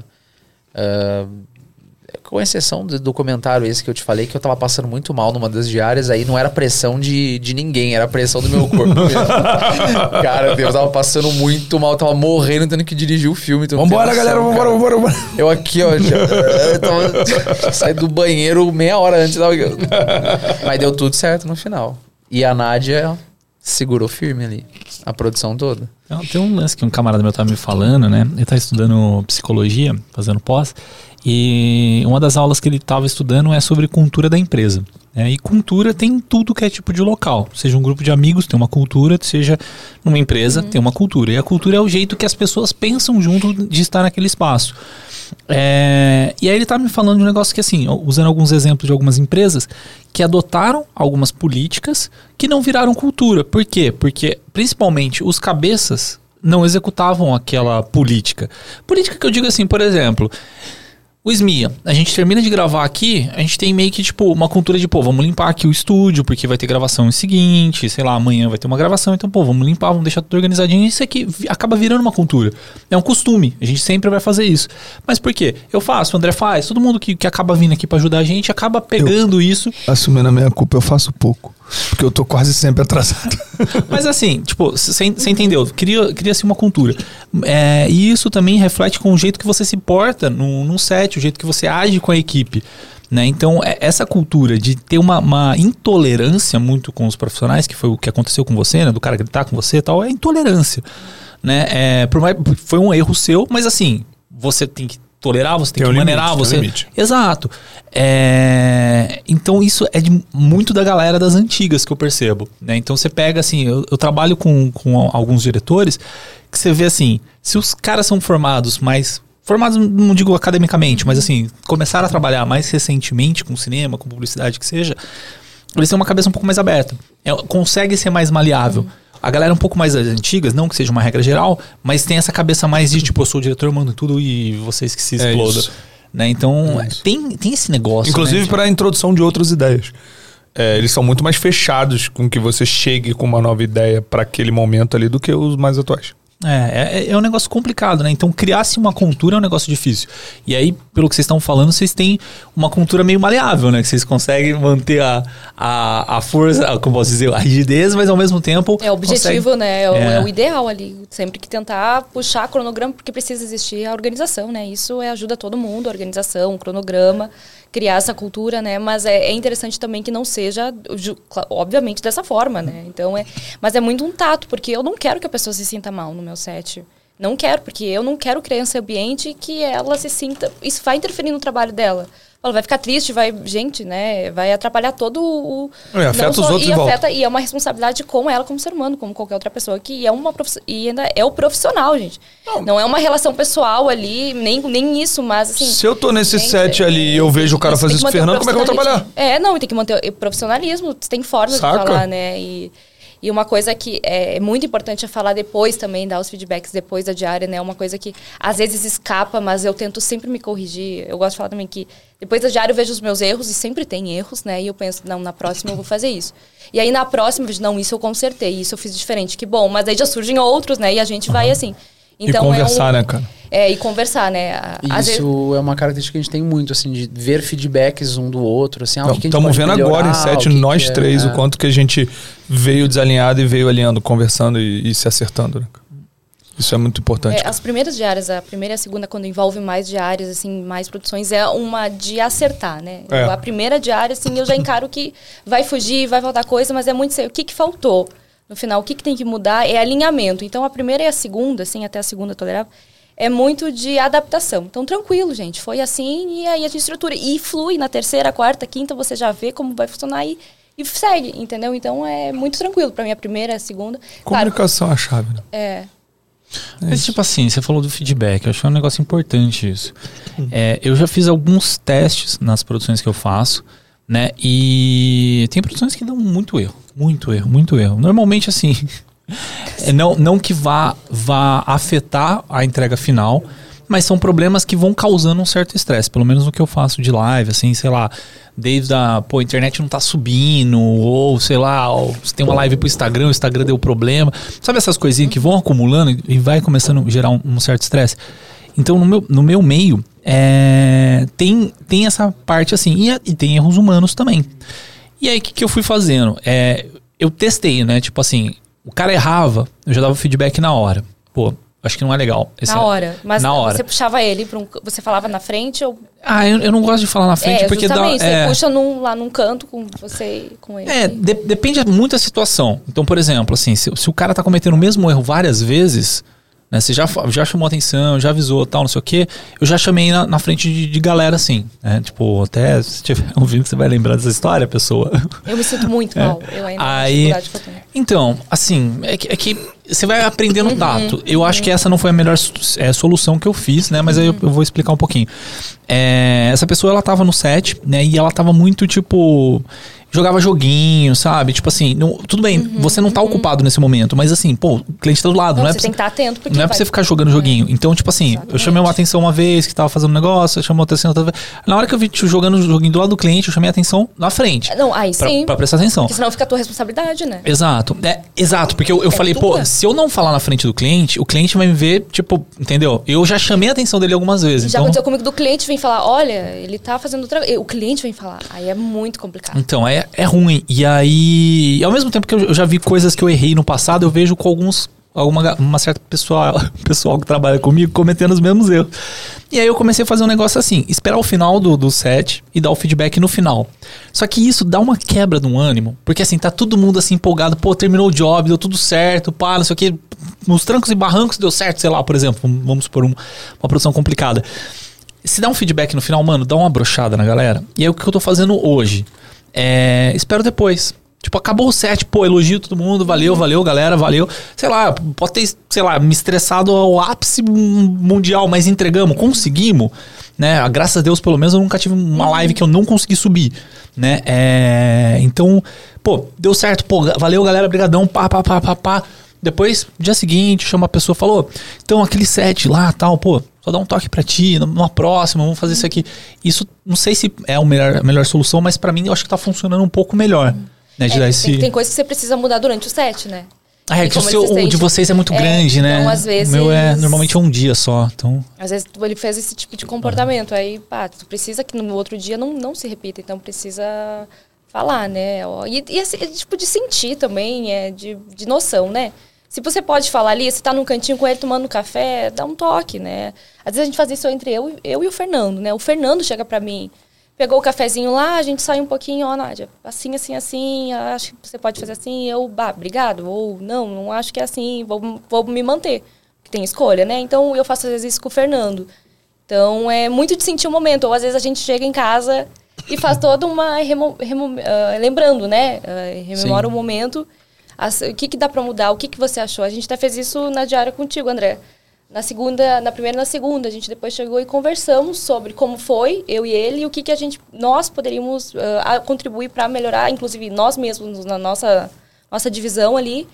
E a gente conseguiu, no outro dia já não, não aconteceu. Foi sabe? ótimo, né? Vocês me É. chamaram depois. pra Depois a gente falou conversar. contigo também, né? Então, Foi ótimo. Mas é muito e acho que alinhou muito, né? Alinhou É, Eu acho que é muito. importante esses feedbacks, ainda mais quando são trabalhos de muitas diárias, porque se tu vai deixando acumular uma coisa, aí fica Aí vira peso. Ou vira peso ou vira É, briga. Então, não, chega ali, conversa, pá, o cara, ah, legal, nanã, ou dá um feedback, né, pro bom ou pro ruim, enfim. Mas Aquilo que eu dizia é ontem, do tudo é conversável, E né? você falando também, tu tira uma pressão, né? Você Sim, você, bota é pra fora. É, eu acho que é. isso mesmo. A gente tá. Coisa. Pra quem não tá entendendo, a gente tá rodando um curta junto. Eu, a Nádia e o Fê, a gente. É, eu escrevi um curta e chamei eles pra fazer uma coprodução junto comigo, inclusive a Angar entrar como coprodutora do curta, junto com a Juice, que é do amigo Cauê. E a gente tá rodando, são agora oito, né? Eram sete diárias. Hoje a gente vai fazer mais uma extra, porque teve um dia que a gente não ficou muito satisfeito com o resultado, vamos refazer. E é uma produção, eu acho que é uma produção legal, porque tá sendo uma produção relativamente grande, assim, né? Tipo, é uma coisa no amor, todo mundo se dedicando, várias outras pessoas estão envolvidas, né? E todo mundo se dedicando muito para fazer. Mas é uma produção que tá sendo grande, assim, que a gente tá com bastante estrutura e tá. E, e é, um, é um. Não deixa de ser um filme, né? É um filme, então. Mas vocês estão entrando com edital ou vocês estão tirando do bolso mesmo? Não, não, eu tô tirando do bolso. Pra fazer. É, e na verdade, eu tô tirando do bolso é ótimo, né? Tá todo mundo tirando do bolso. O cara pagou uma passagem caríssima pros dois estarem aqui, estão se alimentando. cá. Trouxe equipamento. É, o Vini, nosso ator, veio do Rio pra cá de carro, tá aqui a semana inteira, não tá trabalhando. Todas as pessoas que estão lá no set não estão indo trabalhar em outros lugares, estão todas ganhando dinheiro. registrado É, que o André de não pode dizer que não tem amigos. É, pelo contrário, pelo contrário. Acho que, inclusive, até fiz uma sequência de stories outro dia dizendo que quem tem amigo tem tudo, porque realmente é uma produção, cara, que é no amor e tá todo mundo pagando pra estar lá. Eu e todo mundo, todo mundo que tá lá tá pagando. Pô, o Klein, cara, sai lá do fim do mundo, de onde ele mora longeão, todo dia, vai pro set, volta. A gente tá com pô, o Ricardinho, que é um cara do áudio renomadíssimo, tá lá com a gente lá pela amizade. Foi lá, tipo, me conheceu, chamei ele pra um job, me conheceu, ele resolveu, não, vai rodar um filme, eu vou lá, eu faço pra tu. E tu sabe que isso é, é- ca- Claro que isso é um. Dá um braço pra um tema, se bobear, dá um episódio só sobre esse assunto, mas é, é- precisa ser mencionado, né? Porque alguns podem pensar, tá, mas por que, que os caras estão tudo se esmerando pra fazer isso? Primeiro que a gente trabalha, acredito que todos aqui, não só pela grana, a gente ama o que a gente faz, né? Sim. O audiovisual e tal. E Tirando o Drico, o Drico tá pela é, grana. é uma, é uma É, realização. não, eu tô, eu, tô nesse- exatamente nesse pensamento. é legal, é, legal, uma, legal, é uma legal. realização que a gente tem. E segundo, que assim, por experiência própria que nós temos, muitas vezes trabalhos autorais, o André também tem essa experiência, trabalhos autorais te trazem bons frutos. Nossa, e com. Ah, eu- não só no sentido de você se posicionar, de você ser reconhecido, mas até de trabalho. Tipo, eu tive Sim. casos de fazer vídeos autorais e aí um determinado cliente vê aquele vídeo e fala, pô, mas eu quero um assim, ó, é isso, é nessa vibe. E aí aquele vídeo autoral me vender para um trabalho que depois foi remunerado. Então, Uhum. eu acho que, na minha visão, claro, posso estar errado, mas eu falo por mim, ah, eu gosto muito de fazer audiovisual. É maravilhoso. Eu tenho o prazer de estar no set, a gente conversou sobre isso, falei com outras pessoas. Cara, é muito legal tu tá produzindo. E cinema é uma outra dinâmica do que publicidade. Não tem cliente ali falando, cobrando, querendo uma alteração. Cara, tá todo mundo ali na mesma dinâmica pra fazer uma coisa que é artística, sabe? É muito legal. E pensar E- uma luz bacana. E a coisa acontece, né? O Vini veio fazer o filme, aí um amigo falou, pô, já que você tá aqui em São Paulo, quer fazer um job pra mim? Porque o Vini tem uma produtora muito grande já, ele é bem, bem grande no, no mercado. Aí já chamou o Fê pra fazer o, o job com ele. Então já trabalharam hoje fechou. juntos numa outra coisa que já rendeu. Eu postei alguns frames, já surgiu uma galera falando: Caraca, animal, mano, vamos. Pô, tá mandando benzão, vamos fazer direção de fotografia pra mim e tal. Então, tipo, nem, nem andamos ainda direito com o projeto e já tá rendendo fruto. Então é uma coisa que vale a pena, cara. É, façam. É, eu, eu, eu fiquei com esse curta aí alguns meses, pessoal, enrolando pra fazer. E eu tô falando disso pra exatamente inspirar vocês a fazerem, cara. Porque eu demorei pra fazer muito. Fiquei tipo, não, vou fazer, vou fazer, vou fazer. E, cara, eu- outro dia eu tô lá no Instagram e aí eu, eu não sei se foi o Fio, eu não lembro quem, mas alguém postou alguma coisa do tipo, mano, só vai e faz. O resto é depois. E, e eu ficava, mano, não, mas a gente vai gastar dinheiro, aí, puta, mano, não sei o quê. E, cara, faz que a coisa vem. Sabe, tá na tua casa, mano, faz alguma coisa. Só move, porque aí a roda. A gente falou isso hoje. Não, e que a serve roda. como piloto ou pra você apresentar nos pitch, em qualquer. Você quer? Tem fôlego pra fazer um, um longa de repente? Pô. Vamos lá fazer o tô Não, acostum- pode puxa ele aqui assim, ó. Ele é todo maleável, assim, ó. Você consegue jogar pra um. E você já tem um- algo pra apresentar. Tem um fôlego, vamos fazer um longa. Você É já tá isso. com o material aí. Olha o que você já fez. Fica mais fácil pra te captar recurso. É isso. Né? Então é algo que. que pra Tem que seguir, se mover. né? Tem que se mover. Tem que se É mover. que, é que o payback é um negócio meio é, indireto, né? Então, que nem o SMIA mesmo, por exemplo. A gente tem esse projeto aqui, pô, toda semana estamos aqui e tal. Querendo ou não, é, é um recurso que você acaba dedicando, né? Tempo, locomoção, sei lá. É, mas é- o payback vem com, com, com o andar da, carruagem, né? Então isso é uma, isso é uma coisa muito legal. E além desse, desse filme que vocês estão fazendo, vocês têm mais alguma outra produção que vocês rodaram nessa, nessa mesma ideia, assim, de criar portfólio e tal? O Fê tem bastante, né, Fê? Você- É, e aí eu- pela Yangá teve o O. Fê é o rei dos autorais.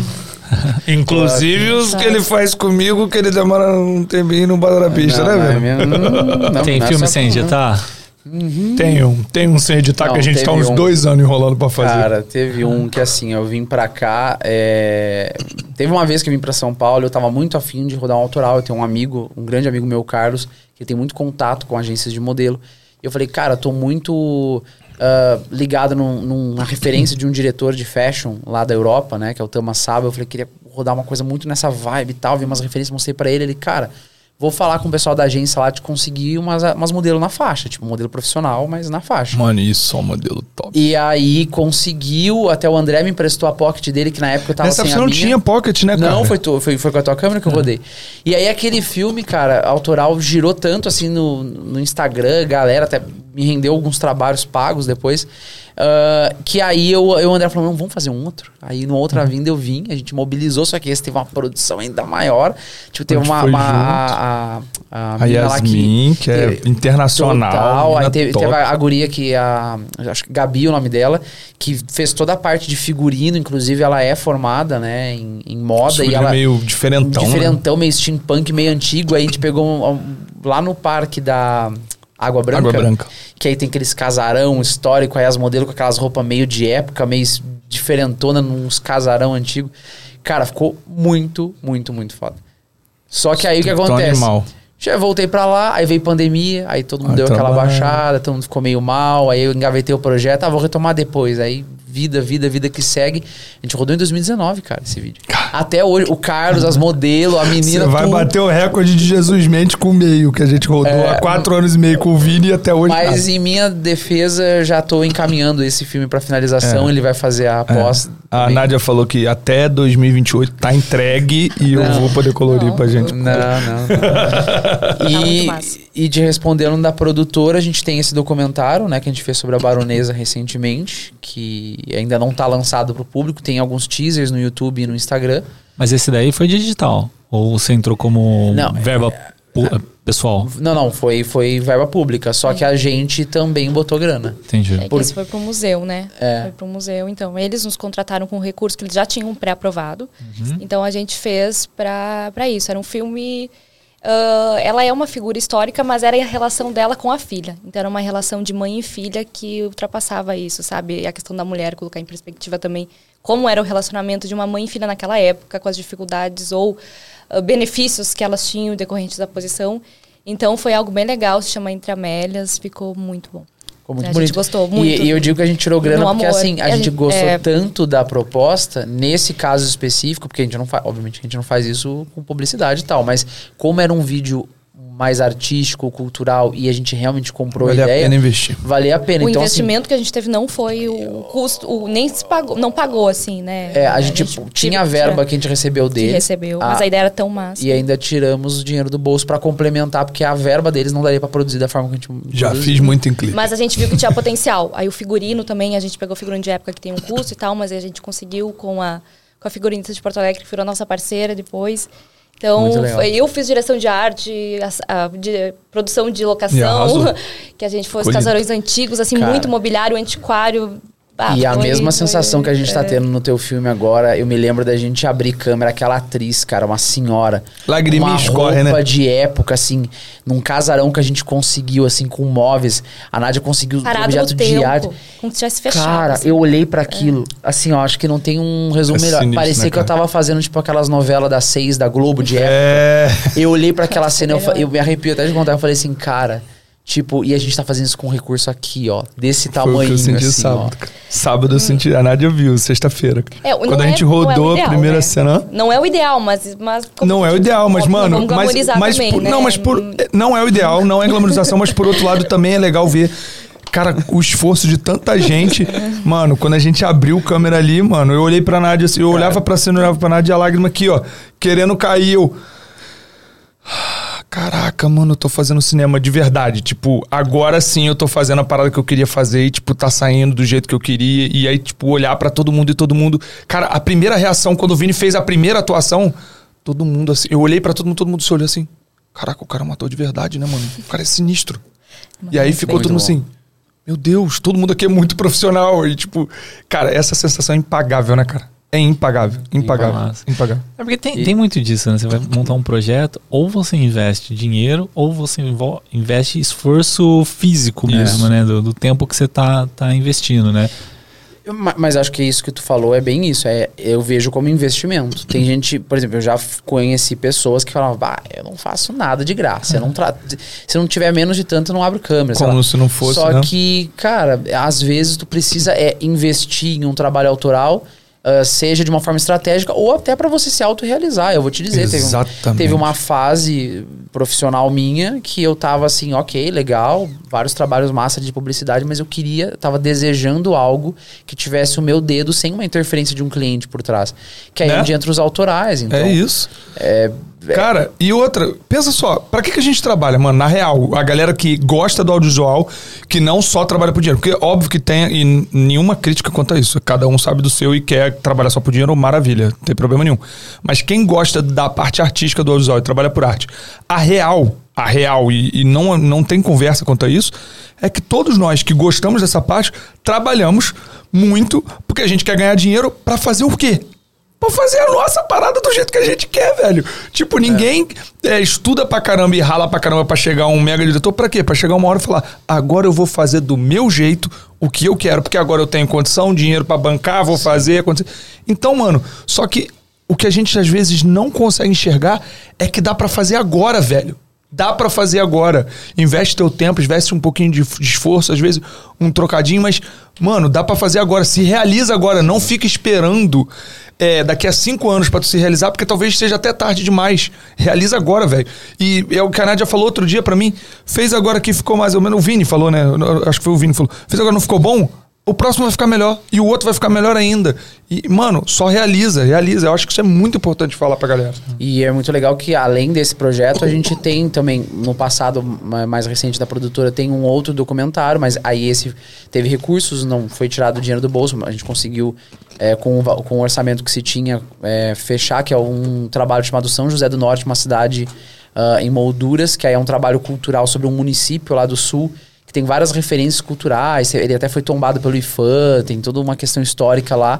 Então a gente fez um documentário sobre isso que o, o IFAM financiou, inclusive, né? Houve um financiamento direto e que resultou no documentário e na produção de um livro que foi publicado, né? Através de pesquisadores, foi uma, teve uma participação da universidade pública lá também, aí a gente foi chamado. Teve um outro documentário que nós fizemos sobre, sobre uma população quilombola lá da região também. Teve esse da Amazônia, né? Que, que a gente foi lá para fazer essas oficinas. Então, A parte da publicidade, a gente tem muito esse lado mais cultural. Isso, inclusive, é uma conversa nossa sobre dividir a empresa em duas. Criar um outro selo para publicidade e manter o, O a Paiva para... fez, né? É, mas isso ainda não é consolidado. A gente ainda está estudando essa possibilidade porque a gente, como a Nádia falou, a gente tem a publicidade como ganha-pão, vamos dizer assim, e o cinema e, e o, o autoral, enfim, o trabalho mais cultural Realização. como uma realização, que pode ser um ganha-pão também. né? E você gosta, Nádia, dessa vivem parte também artística, assim, de você- curte fazer arte ou você é mais pro tipo, quero fazer dinheiro? Eu acho que a parte da produção é também é muito inventiva. Né? Sim, sem ainda- dúvida. É a gente que trabalha inventiva e criativa. E a gente, eu trabalho nessa lógica de às vezes eu tenho que fazer a direção de arte, eu tenho que pegar junto, não não Tá há fazendo pessoas, agora. é, não, não que seja o ideal, né? Vamos é, cada profissional. Aquela coisa de não glamorizar que você falou. É, mas a gente acaba fazendo. Eu curto, eu curto, mas tem que ter o lado também, né? Ninguém vive do quê? Vai viver do quê? Tem que Mas você gosta, você tem esse É. anseio de quero fazer arte. Sim, sim. eu- a gente curte muito ali. Eu gosto desse processo. Quando você diz, a gente vê o ator ali na, na- naquele, naquele ambiente, naquele clima e tá todo mundo ali junto para fazer acontecer. É muito bom. Muito bom. Mas eu acho que muitas produtoras têm meio que esse caminho, né? Você pega Exatamente. pela Conspira, você pega pela O2, eles têm uma área de cinema, de editais, de coisas assim, que não é uma área que dá lucro. Assim, acho que o, o- mais ou menos ela se paga. Exatamente. E tem a área do, da publiça, que é onde entra a grana mesmo, né? Tanto que eu vi até um comercial do Alto da Compadecida 2, eu, cara, eu achei um animal. tipo, Acabei falei, de saber hoje também. cara, animal. Fiquei sabendo velho. hoje também, vai ter o 2 Eu olhei e fiquei de cara, falei, cara, que maneiro, velho. É A internet E- parou, assim, né? Isso que é o Celton e coisa que estão na É, frente o da Matheus parada. Nastergaile. Sabia que o Matheus Nastergaile é o, é o brasileiro com maior quantidade de prêmios em teatro? Ah, é, ele é um dos melhores atores. É que a minha ex, ela fazia O cara é um teatro monstro, e né, ela, mano? ela tava falando sobre ele, que assim, tipo, ele é a figura de inspiração pra muitos que entram no teatro, porque o cara é um monstro. É como se fosse a Fernanda Montenegro, que ela também, tipo, pô, gigantesca, né? E, e aí, falando dessas produtoras, tem, tem muito disso, né? Mas é aproveitando para você que quer montar sua produtora, quer se desenvolver mais ainda no audiovisual, quer melhorar sua fotografia, seu, seu tá jurídico, seu toda a sua parte para estruturar, coloca para mim a VMakers. Pô, só existe um lugar para você aprender isso. É na avemakers.com.br. Lá você encontra mais de 160 cursos de audiovisual, fotografia, de edição, de. que mais tem lá? De motion, de. Cara, tem muita coisa, velho. na- na- Apresentação de podcast tem? Apresentação. Ainda não, mas vai ter. Cara, tem. Eu vou ver isso agora, Pior velho. que tem. Eu não sei, não sei, não sei. Eu sei os cursos que eu fiz lá, que são muito bons. E aí você tem o aplicativo da VMakers, que aí você consegue colocar é, os cursos que você tá, tá assistindo, ele já vai mostrando a porcentagem de quanto que você fez esse curso. Então, cara, não tem lugar melhor para você aprender do que na VMakers, por quê? Ali não é apenas um curso. Cara, você tem todo. Todos, todos, todos, todos, e um puxa o outro. Além do mais, na VMakers você tem as formações.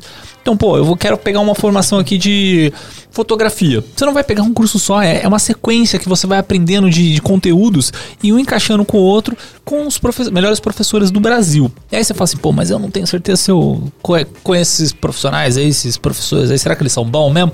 Você vai entrar no YouTube dos caras, que tem muito conteúdo gratuito ali, é, com todos os professores da VMakers ali, pelo menos quase todos que eu conheço estão lá no, no YouTube dando conteúdo gratuito pra você, cara.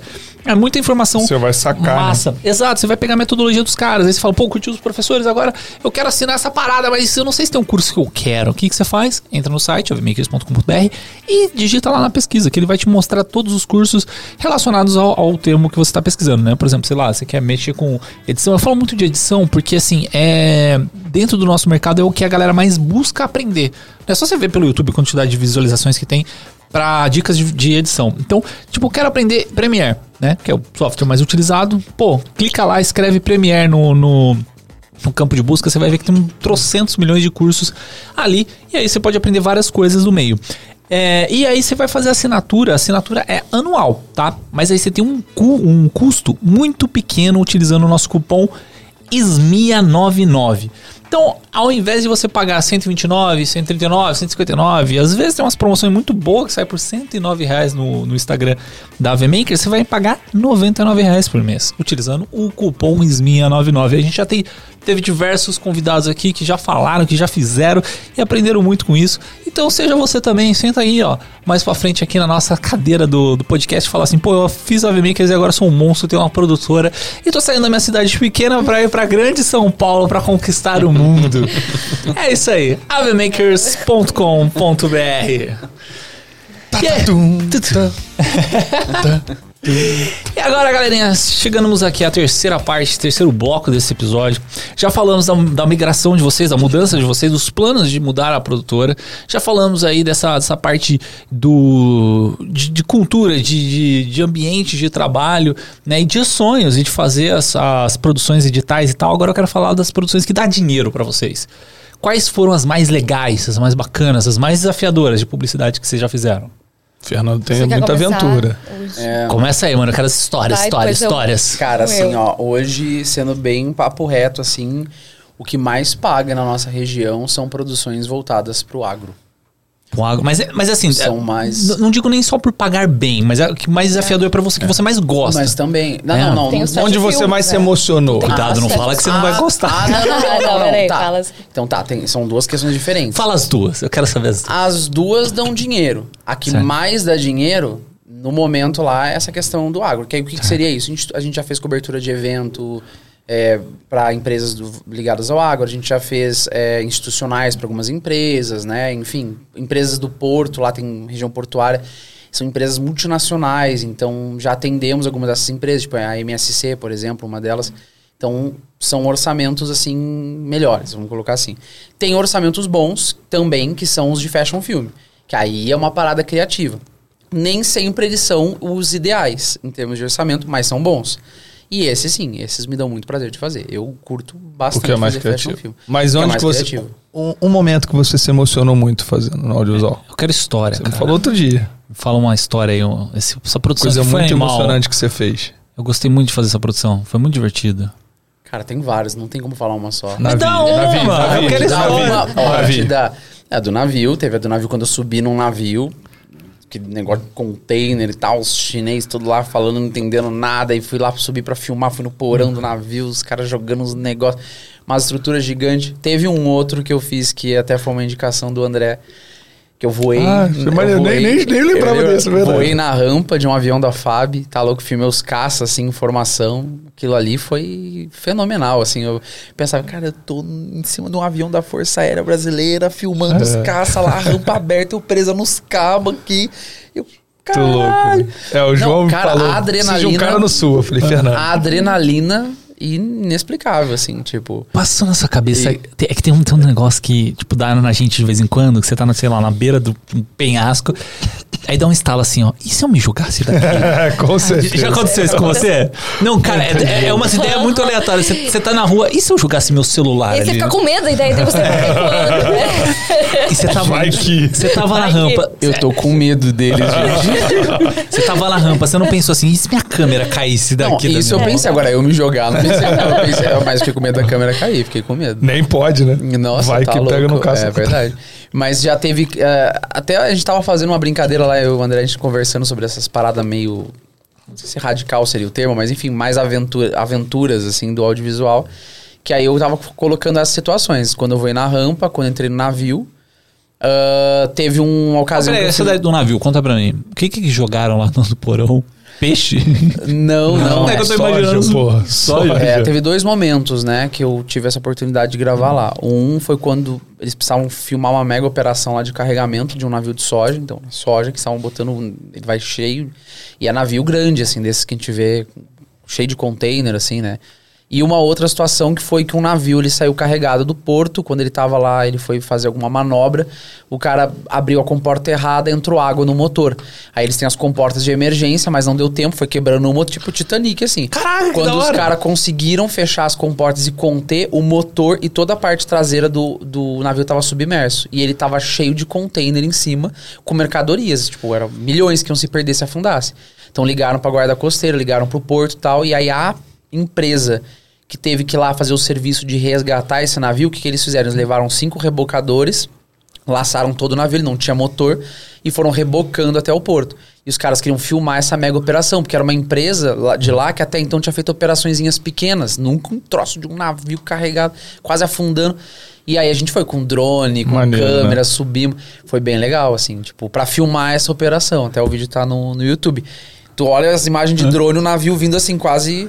Sabe assim? Arrastando. Arrastando com a bunda toda naufragada, assim, a parte de trás dele e, os rebocadores trazendo. Assim. Mas lotado de container em cima. Tinha bastante. Tinha ba- E também no porão, né? Tinha, tinha mercadoria. Uma parte acabou, acho que sendo prejudicada, né? Mas acabou que isso foi meio uma aventura também, já. Mas você Teve chegou a ver eles levantando, como que arrumaram lá? Ou... Não, é- aí foi só. A, o que a gente filmou foi só a operação de resgate mesmo dele. Certo. Aí teve uma outra operação, que é uma outra empresa que teve que ir lá pra drenar toda a água, aí tiveram que trocar todo o motor do navio, porque aí a água Corrói, né? corrói, né? A água salgada corrói, aí... Eu me lembro que o navio É muito ficou... legal, o- né? teve- tiveram que botar o carregamento dele num outro navio pra ir embora, e aquele navio em específico ficou atracado lá, tipo, um mês e meio arrumando-se. Caraca, mano. E isso é uma baita, um baita É, prejuízo é essas gigante, empresas, né? Os negócios são gigantes. O Vitor e o João foram fazer uma do. Eu não tava nesse dia, que foi a chegada do Gripen. Que aí eles, mano, é, o avião vem montado praticamente, né? Tira o avião de dentro do navio, no que é guindaste, o caça novo do Brasil. O novo caça que a gente comprou várias unidades lá, Gripen. E aí, mano, tipo, praticamente passa as alças ali no avião e tira o avião de dentro do navio inteiro, assim, ó. Imagina o risco de uma operação dessa, tipo, milimétrica. E aí eu vi no YouTube uma outra coisa, que era alguém fazendo uma dessa, que era, eu não lembro qual era a marca, acho que era um caminhãozão daqueles de mina. E, mano, História, os vi e você viu esse vídeo? E aí. mano, o bagulho, o cara, eu falei, caraca, mano, imagina o prejuízo. Mas e aí, você fez essa aí do, do, do navio, você fez do caça, Ah, cara, eu fiz, eu cara fiz colheitadeira, assim, tipo, uma cena. Era uma, cena pra esse, um institucional lá de uma empresa de arroz, e aí tinha- eles queriam fazer aquela clássica cena das colheitadeiras vindo informação, assim, na plantação de arroz. Tu ficou na frente, de frente? Aí eu fiquei de frente pra ela, com as galochinhas lá, com a- até a altura do joelho, quase e elas água. vindo ali. E eu fazendo assim, coordenando elas vindo assim. e Eu, ah, que Doideira. legal, cara. Tem até um vídeo que eu tinha um, um parceiro nosso que tava fazendo drone. E aí ele. Ele, ele, o take ficou bem legal porque ele foi, ele foi sobrevoando da ponta, passou por mim e fez a formação pra pegar mesmo o take. Só que como na edição tinha um take inteiro, eu tirei essa aresta porque ele passa por cima de mim, então aparece eu assim, ó, na frente. Até cheguei a postar nos stories um tempo Tá atrás legal. e tal. O avião também. Foi do avião que decolou em cima? É, do avião, tipo, um avião agrícola também. Eu deitei na pista, o avião em cima de mim, assim, bem louco, assim. O, o motorista, não, não vou pegar. É, Mas avião e é- pequeno, você fala de avião tipo pequeno, assim, É, aham. esses avião de... é. Passar, sei lá, pesticida, uma coisa assim. Cessna. E aí o cara só queria pegar um take bonito do avião levantando, assim, aí eu deitei na pista, ele, não, tenho experiência, 30 anos voando, não sei o que. Eu, "Ah." e ele vem, assim, ele veio e passou pertinho, assim, de mim, né? E eu peguei o take dele vindo e passando por cima. Já viu um do casal, o casal vai se beijar e passa esse negócio jogando Ah, água, é. molha todo mundo. Tá no Instagram. Mas isso eu não diria que seriam, assim, trabalhos que foram pequena, pequenos momentos em diversos trabalhos que... Mas você não acha maravilhoso emoção, que o assim. audiovisual proporciona Fernando esses de momentos? Noronha, né? Você fala muito também. Ah, Caraca, você foi pra Fernando de Noronha, velho. É verdade. Com um monte de atriz. É mó treta pra ir pra lá, top. né? É, tem que pagar é, uma taxa por diária pra ficar na ilha. Fora o que você paga de diária de pousada, né? De hotel. Eu fui lá pra uma... Mas não tem que ter um documento, um negócio assim, pra você entrar na ilha? Não tem um... É tipo, tu faz uma carta verde. É, Não é carta verde? É tipo o, o dos Estados Unidos, como é que é o nome? Um visto. Tipo um visto, é, é mais ou menos isso. Mas não precisa ter passaporte, necessariamente. Mas é, é um documento. E aí você tem que declarar quantas diárias você vai ficar na ilha. Eles te cobram uma taxa proporcional. Aí, fora a taxa do hotel, da pousada, enfim, tudo lá é caro. Tipo, um- vai pegar uma laminuta, um bife à parmegiana. É 140 É, vai, vai, vai, vai, vai. reais. Tem, tem, assim. tem que explicar. O que, que é a laminuta? Vocês não falam assim. né? Gente, lá no sul... Você sabe o que é uma laminuta? Lá, é um PF, é um PF, é um Eles PF. chamam tá, de prato laminuta. feito. É Lá é a laminuta. Não sei. Ah, eu achei que isso era. Não. Né? É que, que depende da cidade, né? É, em no- Campinas só chama executivo, né? Executivo, Ah, é. Aqui em São Paulo também o pessoal fala também bastante executivo. Comercial, executivo. No Rio a gente PF, chama de. PF e de. Aí tem um outro nome, agora eu não lembro. Rambo. Não, e esse, esse foi pra Noronha e foi pra Alter do Chão também, né? Que Alter do Chão é, uma, é um Caribe amazônico, né? Fica no É. meio da floresta amazônica, mas é umas praias cristalinas, assim, rodeada de floresta e tal. O que, que você foi fazendo incrível. esses trampos aí? Esses, Fashion mesmo? Esses dois foi fashion, eram, eram campanha pra C&A. Que aí era com a. Fala os nomes, fala os nomes. Era com a Manu Gavassi, a. a Grazi. Da Grazi Massafera. E Cadê a Ludmilla? tinha a Ludmilla e a Preta Gil. Foi além dos mares, né? É, foi a campanha da CA Além dos Mares. Aí eu fui pra produzir os conteúdos, né? Toda a parte de, de creators, assim, do, do- dos conteúdos de social media da campanha inteira tava lá na minha mão, assim. Tá tudo no Insta da Yangar. Tá lá, tá. tá no- bonitão. E no do Fernando. E no meu Nossa, também. mano. Mas aí Aí vocês ficaram quantos legal. dias lá? Na verdade, em Noronha foram duas diárias só. E em Alter do Chão também. Porque era uma equipe muito grande, né? Porque a, a CA tava pagando uma estrutura enorme, assim. Até não foi um trabalho pela nossa produtora, né? Inclusive, nesse eu fui eh, contratado, foi um produtor daqui de São Paulo, né? E até chegar em mim através de uma indicação e tal. E aí eu, eu, eu peguei esse trampo, ah, era uma campanha que assim, eles tinham dois braços, digamos assim, o braço social media, né, o braço da, de conteúdo online e o braço do que ia pra TV. Então eles montaram duas equipes que estavam trabalhando juntas, né? Então a equipe web, a equipe da, da campanha que foi veiculado nacionalmente, né? Então tinha lá o diretor, né, os assistentes, tinha a equipe que rodou a campanha, não sei se dizer a campanha principal, eles chamam de filme mãe, né? Eles falam, ah, o filme mãe, que é o que vai pra TV, passou na Globo e tudo. E aí toda a parte de Instagram ficou com a minha equipe, né? E aí eu fui coordenando, dirigi ali, né? Fiz as, as captações e também fiquei com a montagem desse, desse material todo. E aí ficou bem legal, assim, é, o projeto. Trabalhamos todo mundo junto, tinha que coordenar, porque aí um fazia uma cena, eh, até quem tava fazendo a direção da campanha era o Fernando Young, aí o Fernando Young gravava ali, aí tinha que eu entrar na cena, gravava com as atrizes, tinha que ficar eh, dosando o tempo com elas, porque eram duas diárias só pra rodar muita coisa, né? E ainda tiveram alguns, alguns probleminhas, assim, durante a produção, que produção grande, assim. É, às vezes sempre acontece um imprevistozinho, né? Mas é, foram duas diárias em cada uma dessas cidades, porque é muito caro, cara. A gente tava numa equipe contando a cliente, né? A representante lá da CA foi, fora as atrizes e a equipe total, a gente devia estar numas 30, 40 pessoas. Vai, umas 35 pessoas por aí. Então era muita gente pra tu pagar diária de pousada, pagar diária de estadia na ilha, pagar passagem aérea, foi tudo. Pra chegar em Alter do Chão, por exemplo, tem que fazer duas pontes aéreas. Eu tive que trocar de avião duas vezes pra chegar lá, porque não tem voo direto pra lá. Sabe, Noronha também tem toda uma questão, porque os voos não é todo voo, e tem que esperar sair um voo de lá pra entrar outro, porque tem número de pessoas que podem ficar na ilha, né, tem toda uma coisa assim. Então é, é muita coisa que envolve. Até teve uma situação lá que uma das atrizes passou mal, tiveram que atrasar um pouco a diária e isso gerou uma preocupação, né? Porque tu imagina, se ela, Nossa, ela não se recupera e tem que cancelar a diária, como é que faz pagando toda essa galera e tudo, entendeu? Então é. Mas e as atrizes, elas são gente boa? São. são. Porque, tipo assim. Cê- foram, pelo menos. Não, porque você tinha um contato direto ali pra gravar Mas elas, também, né? se não fosse, ele não ia falar aqui, né? Não, mas olha, mas uma coisa que eu falo pra todo mundo que vem me perguntar é que assim, cara, a, a Grazi. É, eu você me fiquei- falou. que ela Cara, ela é assim, muito simples, assim. Tipo, É. muito simples. A gente se surpreende com as pessoas, assim. Teve né? uma hora que, ah, vamos fazer um take subindo numa canoa lá e veio a produção pra preparar a canoa, não sei o que. Ela, não, mas eu faço, acho que é aquele pado, sei lá o que. Ela mesmo subiu na canoa, pegou o negócio e foi no braço, aí aí a produção, não, não, não, gente, calma, tá tudo bem. Tá bonitão, foi. vambora. E deu risada, assim, não sei o que. Cara, Cara, é assim, tão bom muito quando gente você pega fina, atriz assim, muito né, gente cara? fina, muito É, gente é, fina. a Grazi é uma parada doida, né? Porque, tipo assim, ela foi Miss Brasil, é, não, Miss Santa Catarina, né? Não sei se ela ganhou. Miss Brasil. É Paraná, eu acho, Paraná. É, depois ela ganhou o BBB, né? E virou a principal da novela da Globo. Tipo assim, E ela é incrível. Ela é uma cara, artista que incrível. doideira, né, incrível. mano? Sim. Nadinha, você tá pouco, não tanto tempo no audiovisual, mas já um tempinho. O que, que você fez, assim, que você mais curtiu até agora? assim? que você falou, cara, que esse aqui foi o trabalho mais legal que eu já fiz.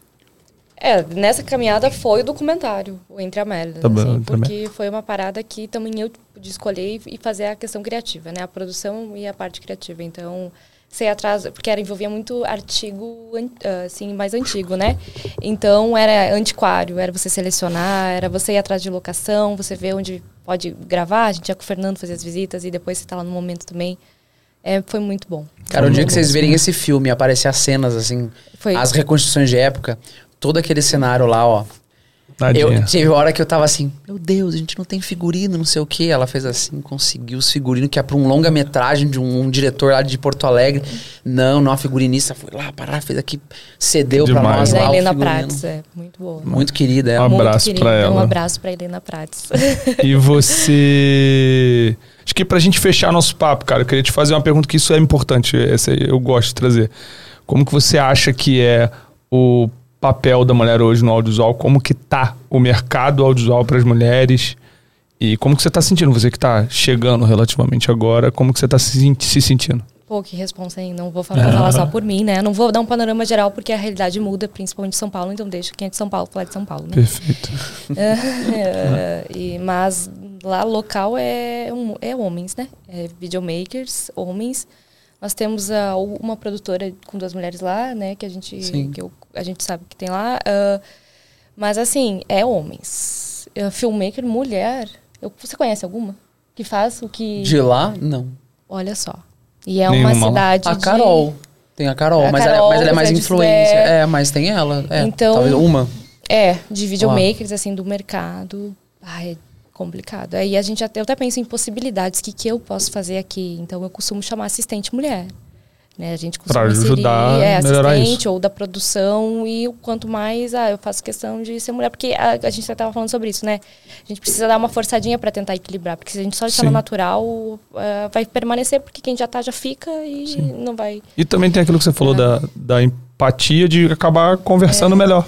E então a gente também agora está com uma começando a chamar o pessoal do cinema porque tem para estágio eles precisam de estágio a gente faz esses trabalhos assim de documentário enfim.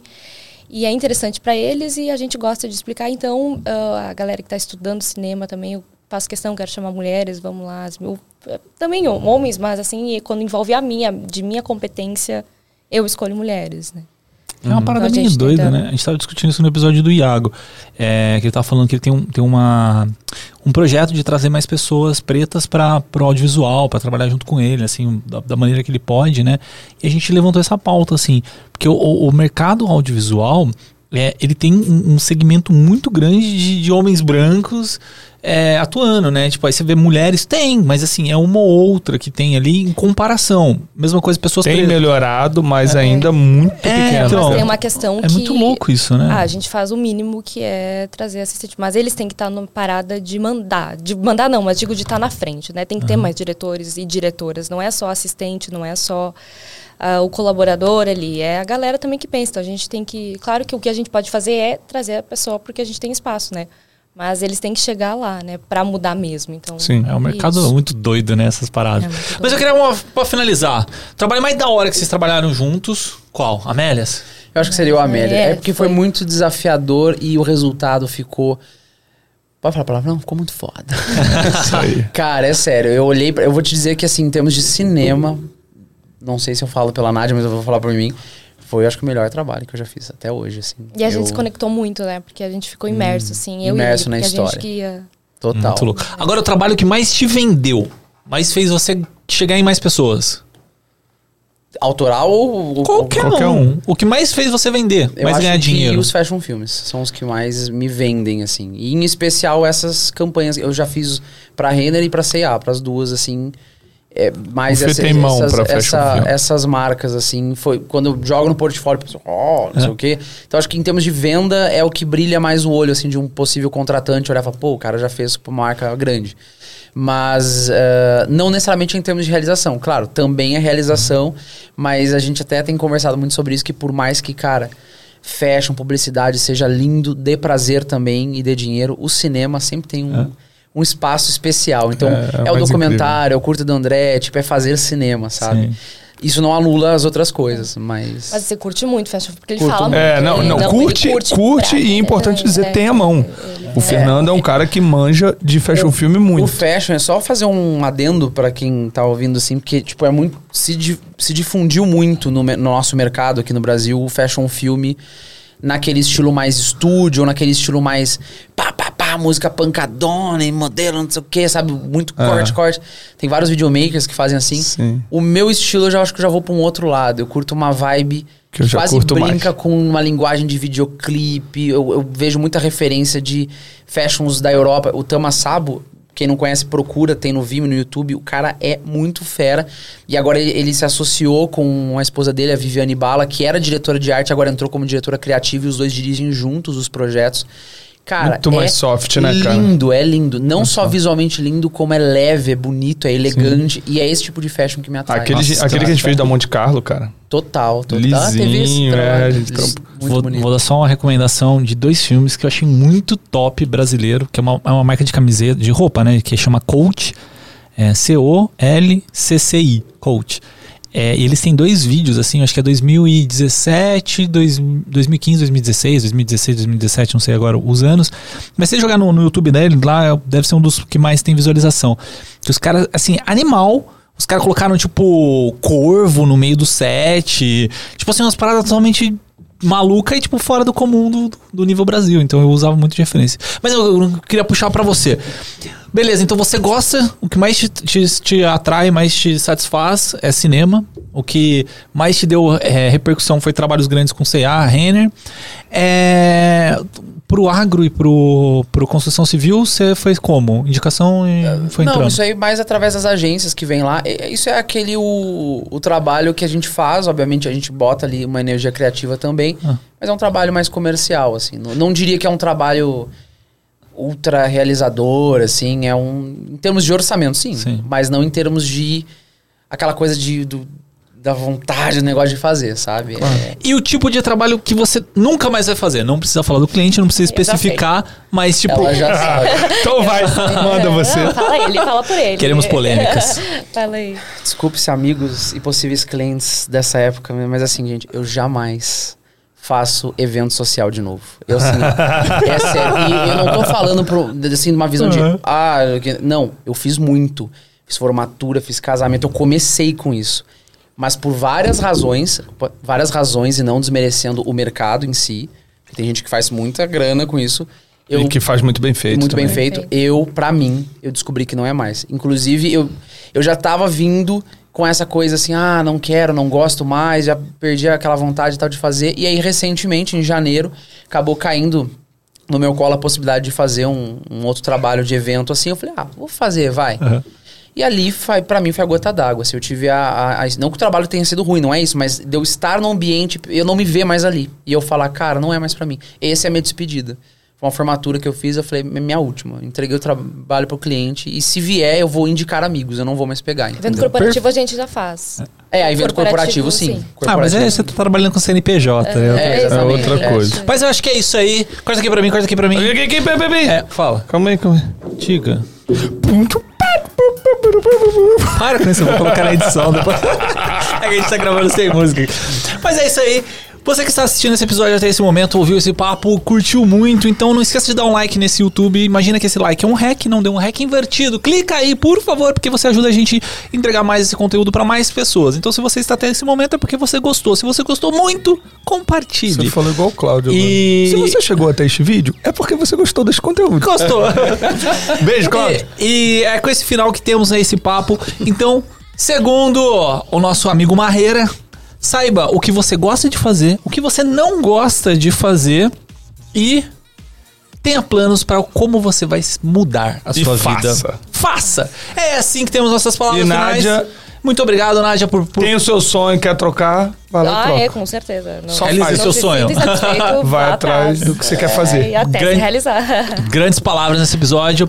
É e se você tá até Falou, aqui, Fernando? todas as redes sociais vão estar aqui na descrição do, do nosso YouTube. Né? Se você tá ouvindo por Spotify, entra lá no YouTube também, porque no YouTube dá visualiza- visualização pra gente. Aí os patrocinadores olham lá e ficam felizes com a gente, a gente ganha mais dinheiro, a gente fica rico e permite que a gente continue fazendo esse projeto. Muito obrigado. Falou ou não falou, Fernando? Muito obrigado. Falou dessa vez? Tá falado? Só mesmo tá falando. Muito obrigado. Fernandão. Nadinha, obrigado. Obrigadão, Nádia. Opa. Cara, Fernandão, obrigado. é assim que encerramos Vocês- nosso episódio. Muito obrigado. Até a próxima. Tic Flex, Tic Flow. Pou!